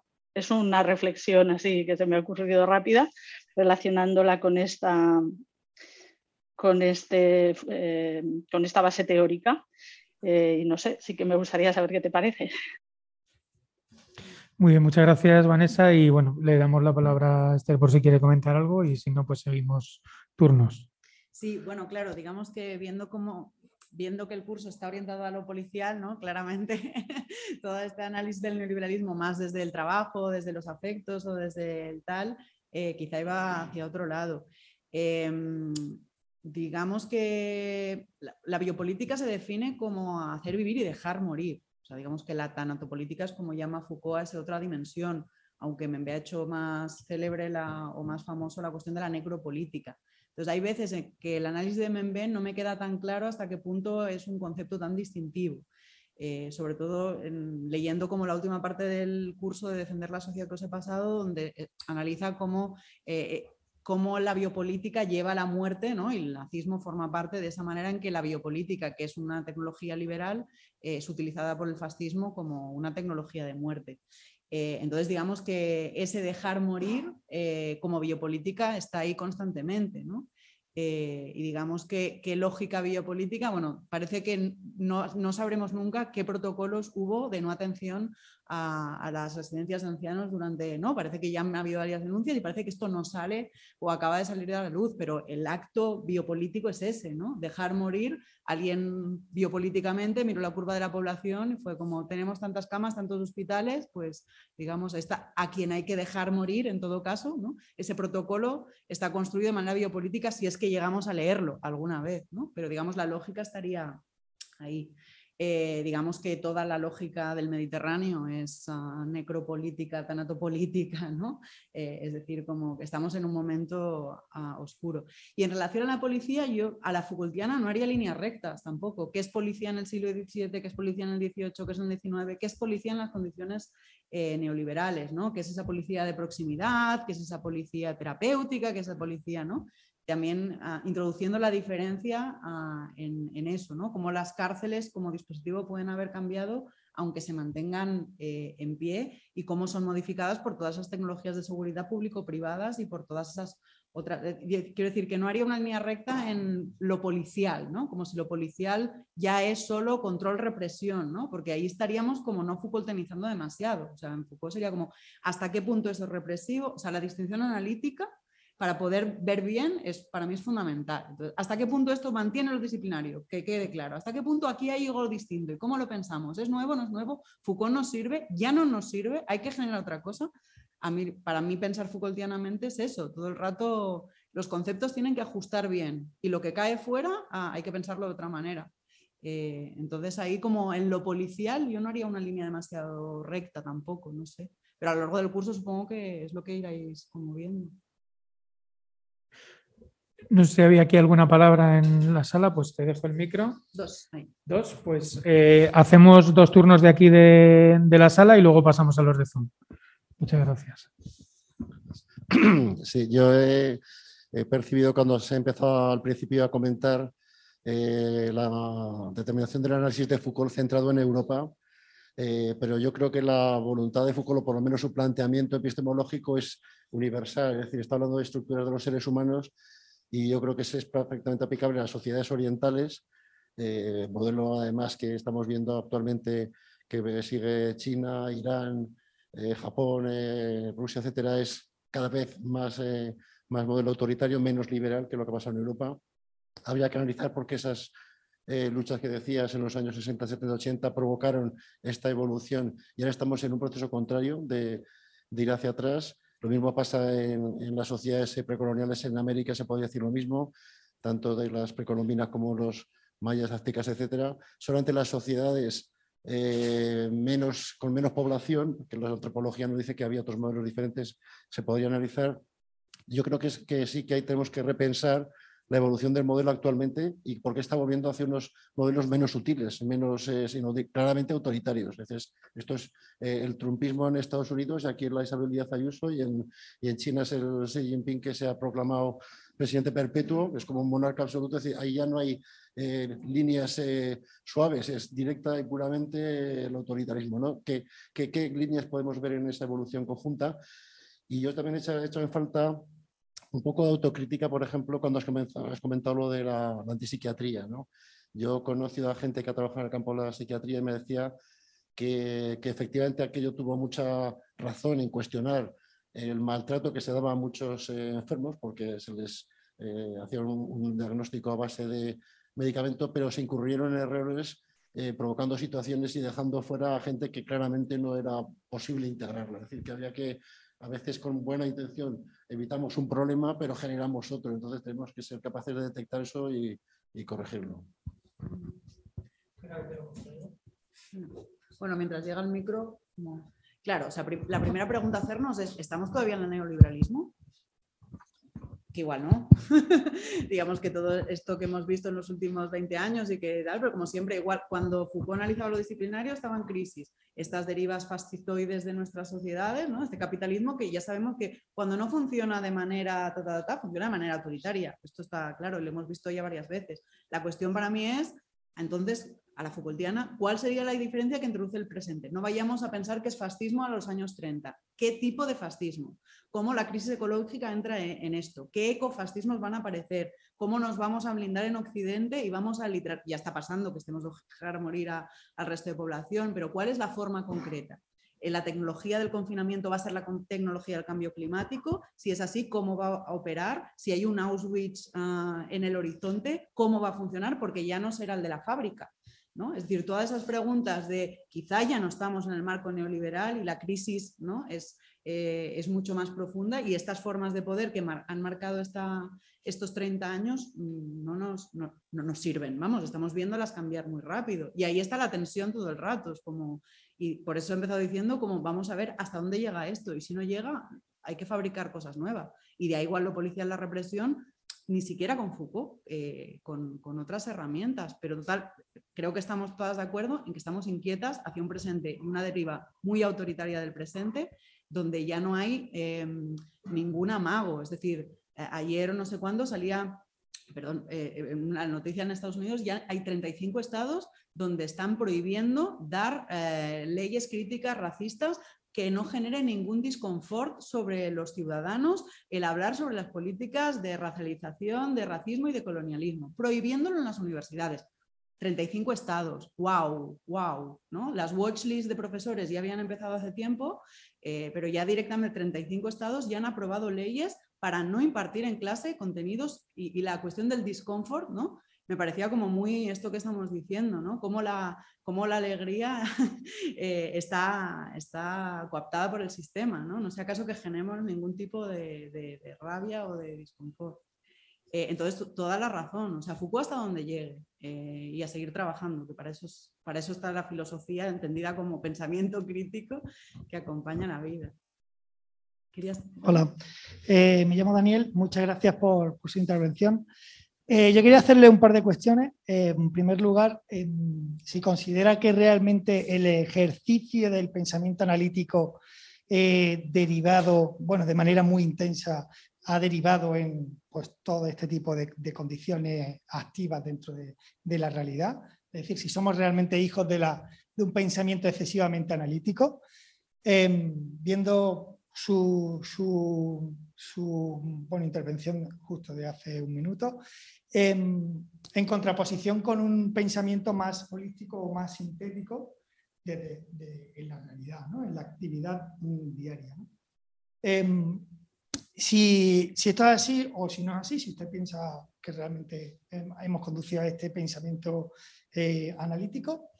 Em, en segundo lugar, si usted considera que Foucault analiza em, en sus libros o en sus cursos esta eh, forma de entender un mundo más holístico o más integrado, más sintético y no tan analítico, tan clasificador. porque en su presentación, por ejemplo, eh, para exponer los tres métodos de, seguridad, eh, pues utiliza una clasificación analítica y las palabras y las cosas o la arqueología del saber acude constantemente a esa clasificación o bien estratificada o clasificada en rejilla. Em, no solamente para evidenciar fenómenos, sino también para poder él servirse como instrumento explicativo de su propia tesis. Y en tercer lugar, me gustaría ver si realmente esta tendencia que estoy viendo ahora eh, de esa pseudo flexibilidad que nos aportan los sistemas, si realmente está eh, integrada como una tendencia hacia un movimiento más sintético que me recuerda un poco a la modernidad líquida de, de Bowman, de, intentar realmente generar bueno, ese movimiento hacia algo más sintético que, que, que, realmente todos compartamos o todos asumamos de manera invisible o ausente, eh, pero que realmente, bueno, sea flexible porque se adapte a, todos, pero, pero que realmente em, siga siendo un pensamiento muy clasificador, porque al final, pues, o eres, o eres despedido, o estás siendo parte de la empresa, o, o estás dentro de la cárcel, o estás fuera. Y no sé si realmente este pensamiento líquido también se está colando con, en la sociedad eh, en combinación con esta parte de, de gobierno. Y ya por último, me han faltado en la, en la exposición algunos conceptos un poco más claros por parte de, Foucault. he visto mucha difusión en los conceptos, en algunos casos me, me he perdido un poco en los conceptos y, no sé si es porque a lo mejor necesitaría em, algunos elementos estructurales del pensamiento de Foucault para la gubernamentalidad. Ahí me, me, perdido en, algunos, en algunas cosas. Para mejorar un poco el, Gracias.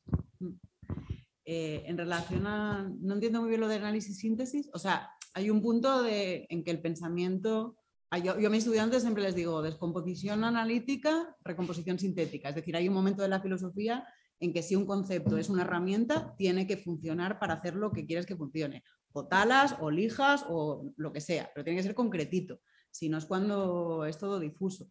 Entonces, por eso lo de diferenciarlos, recomposición sintética, porque en el mundo todo el rato está recompuesto sintéticamente y opera aquí hasta cierto punto, ¿no? Eh, entonces, digamos que las herramientas de pensamiento siempre tienen en ese momento un poco de separación, pero que luego te permiten analizar mejor la realidad, pero en la realidad todo el rato está recompuesta sintéticamente. Entonces, cuando nos separamos del mundo para fabricar conceptos útiles y luego no los pones otra vez en su sitio, no sirve de nada todo ese gesto. Entonces, por supuesto que en la realidad siempre hay una frase que repite Foucault mucho que me encanta, es las cosas siempre son más complicadas.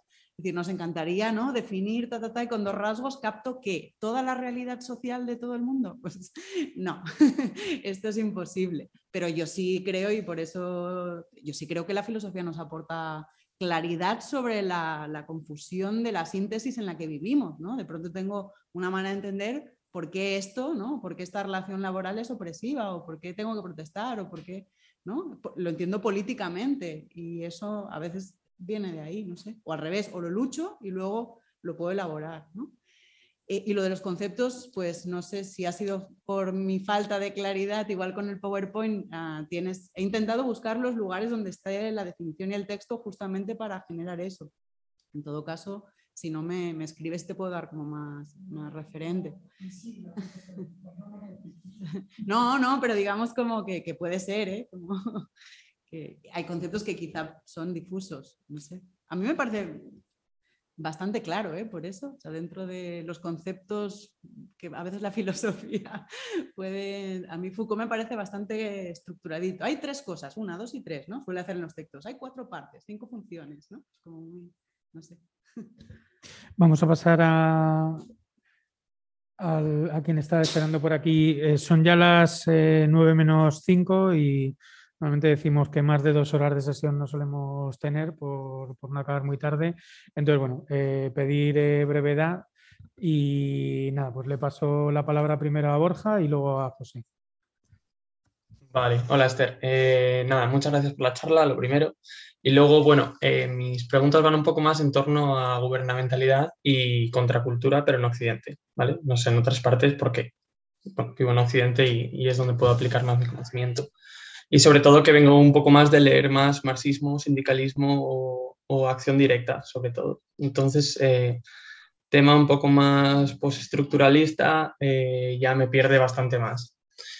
Y sobre todo, bueno, citando lo que habías comentado antes de gobernar como campo de acción posible, eh, me viene a la cabeza pensar que entonces yo cuando leo a Foucault me queda bastante clara su síntesis, pero me parece un poco pesimista en que no veo el campo de acción, sino que estamos limitados, que al final estamos en estos márgenes que nos dan y que todo está controlado.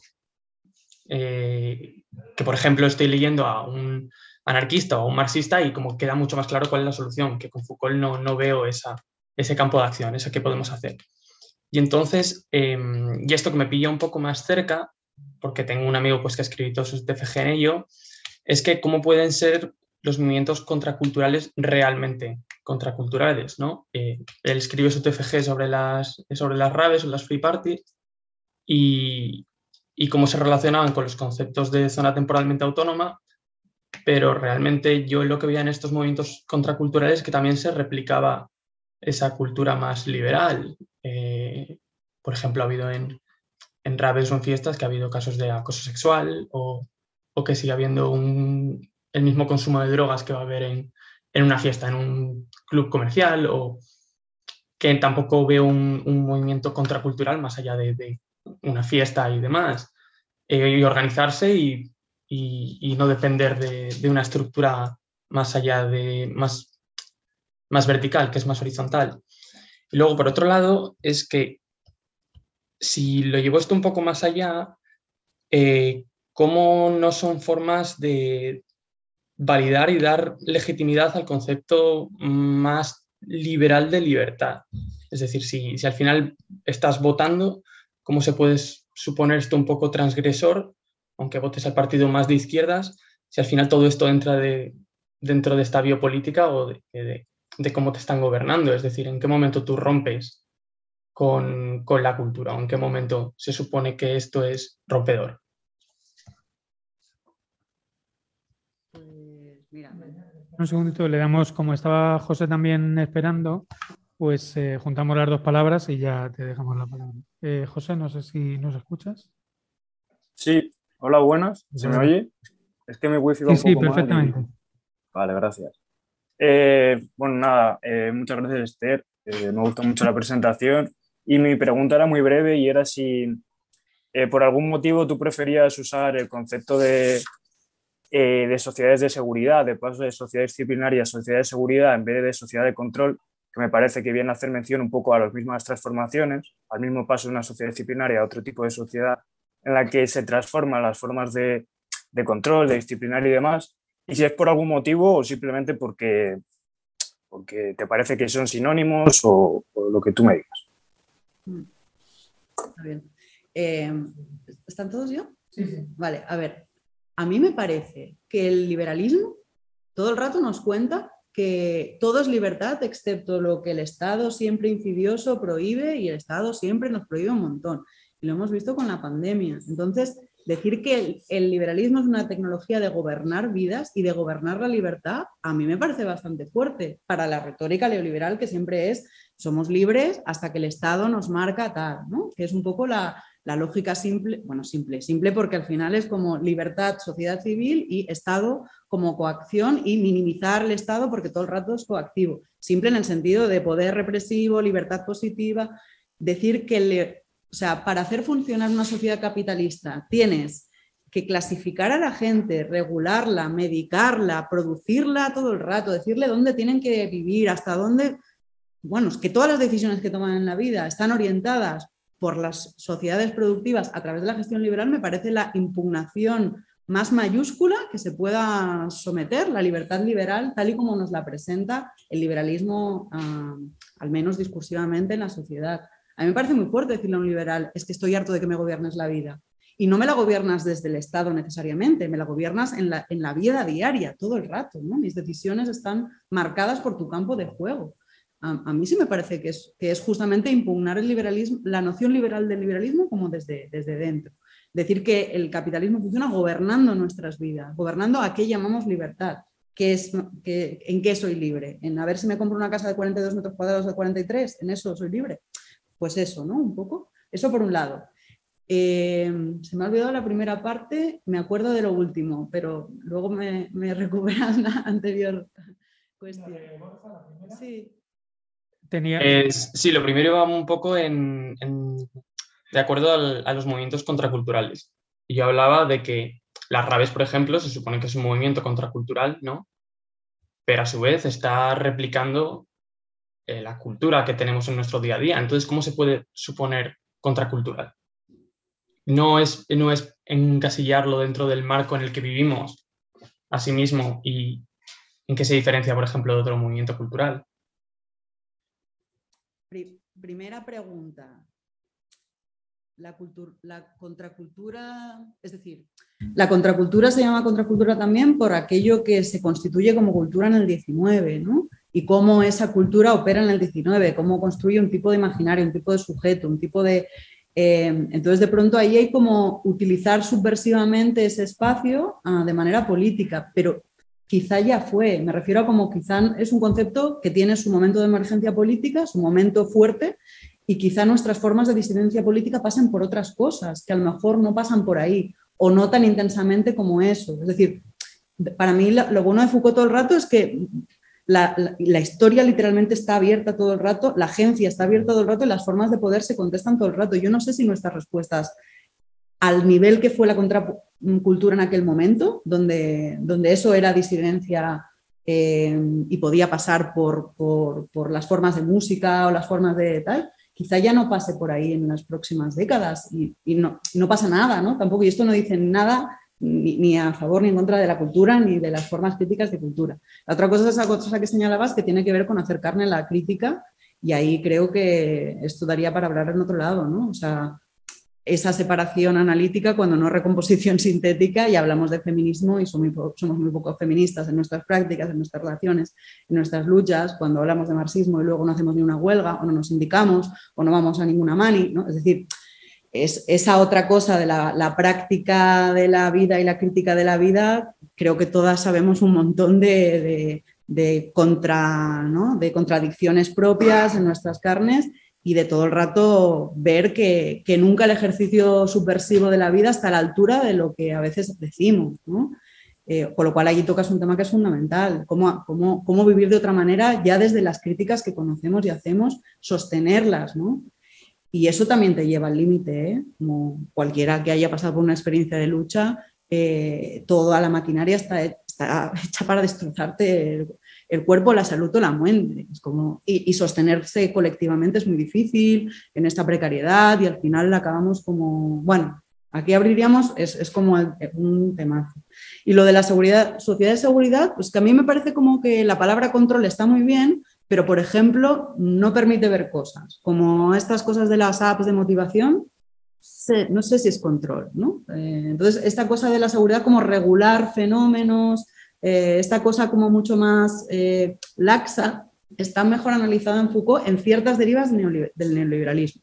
Digamos que el control me parece, sigue pareciendo un concepto que está más vinculado a lo disciplinario, obviamente que vivimos en ciudades represivas y controladoras y no, no estoy quitando ni un gramo a eso Simplemente para ver lo otro, me parece que lo de Foucault eh, sirve.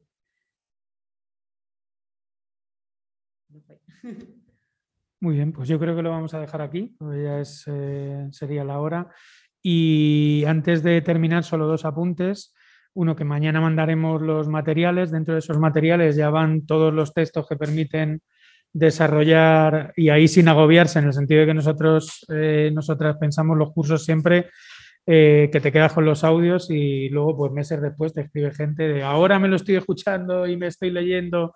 Entonces vamos aportando materiales eh, de cara a que se pueda ampliar la charla, pues todo lo que os dé el tiempo, porque sabemos que antes sí que los cursos los hacíamos con un montón de textos y al final el curso no nos cuenta porque no, nadie tenía tiempo para leérselos. Entonces, bueno, los mandamos, los tenéis y vais a tener eh, los, de, los que serían para desarrollar esta sesión y dos textos que hemos puesto muy cortos, que es el, el postscriptum y, bueno, dos, dos, textos de las conversaciones de, de Les que, van a servir un poco de disparador para la, la sesión próxima con, con, Raúl, que precisamente nos metemos en este, eh, en este debate, ¿no? es decir, que viene de los dispositivos disciplinarios, es decir, con la crítica que hace eh, Deleuze en un momento en el que eh, también el propio Foucault los está eh, repensando, desarmando, y cómo pensar desde ahí lo que pasa hoy. Es decir, que no es tanto meternos en un debate entre ellos que, que debería servir para como ir avanzando hacia, hacia cosas que pasan y que nos pasan a día de hoy. muchísimas gracias, Esther, por, por, la sesión, que yo creo que ha estado muy, muy bien, muy completa. Y nada, pues eh, esperamos tenerte por aquí más veces. Si quieres comentar alguna cosa. Que chavalos de casa, que venir que ya se puede, dejar el pijama ya. Eh, y nada, que siento la, esta dispersión de atención también. Un saludo a los de casa y me quedo con los de aquí otra vez. Muy bien, pues un abrazo y nada, nos vemos la semana que viene.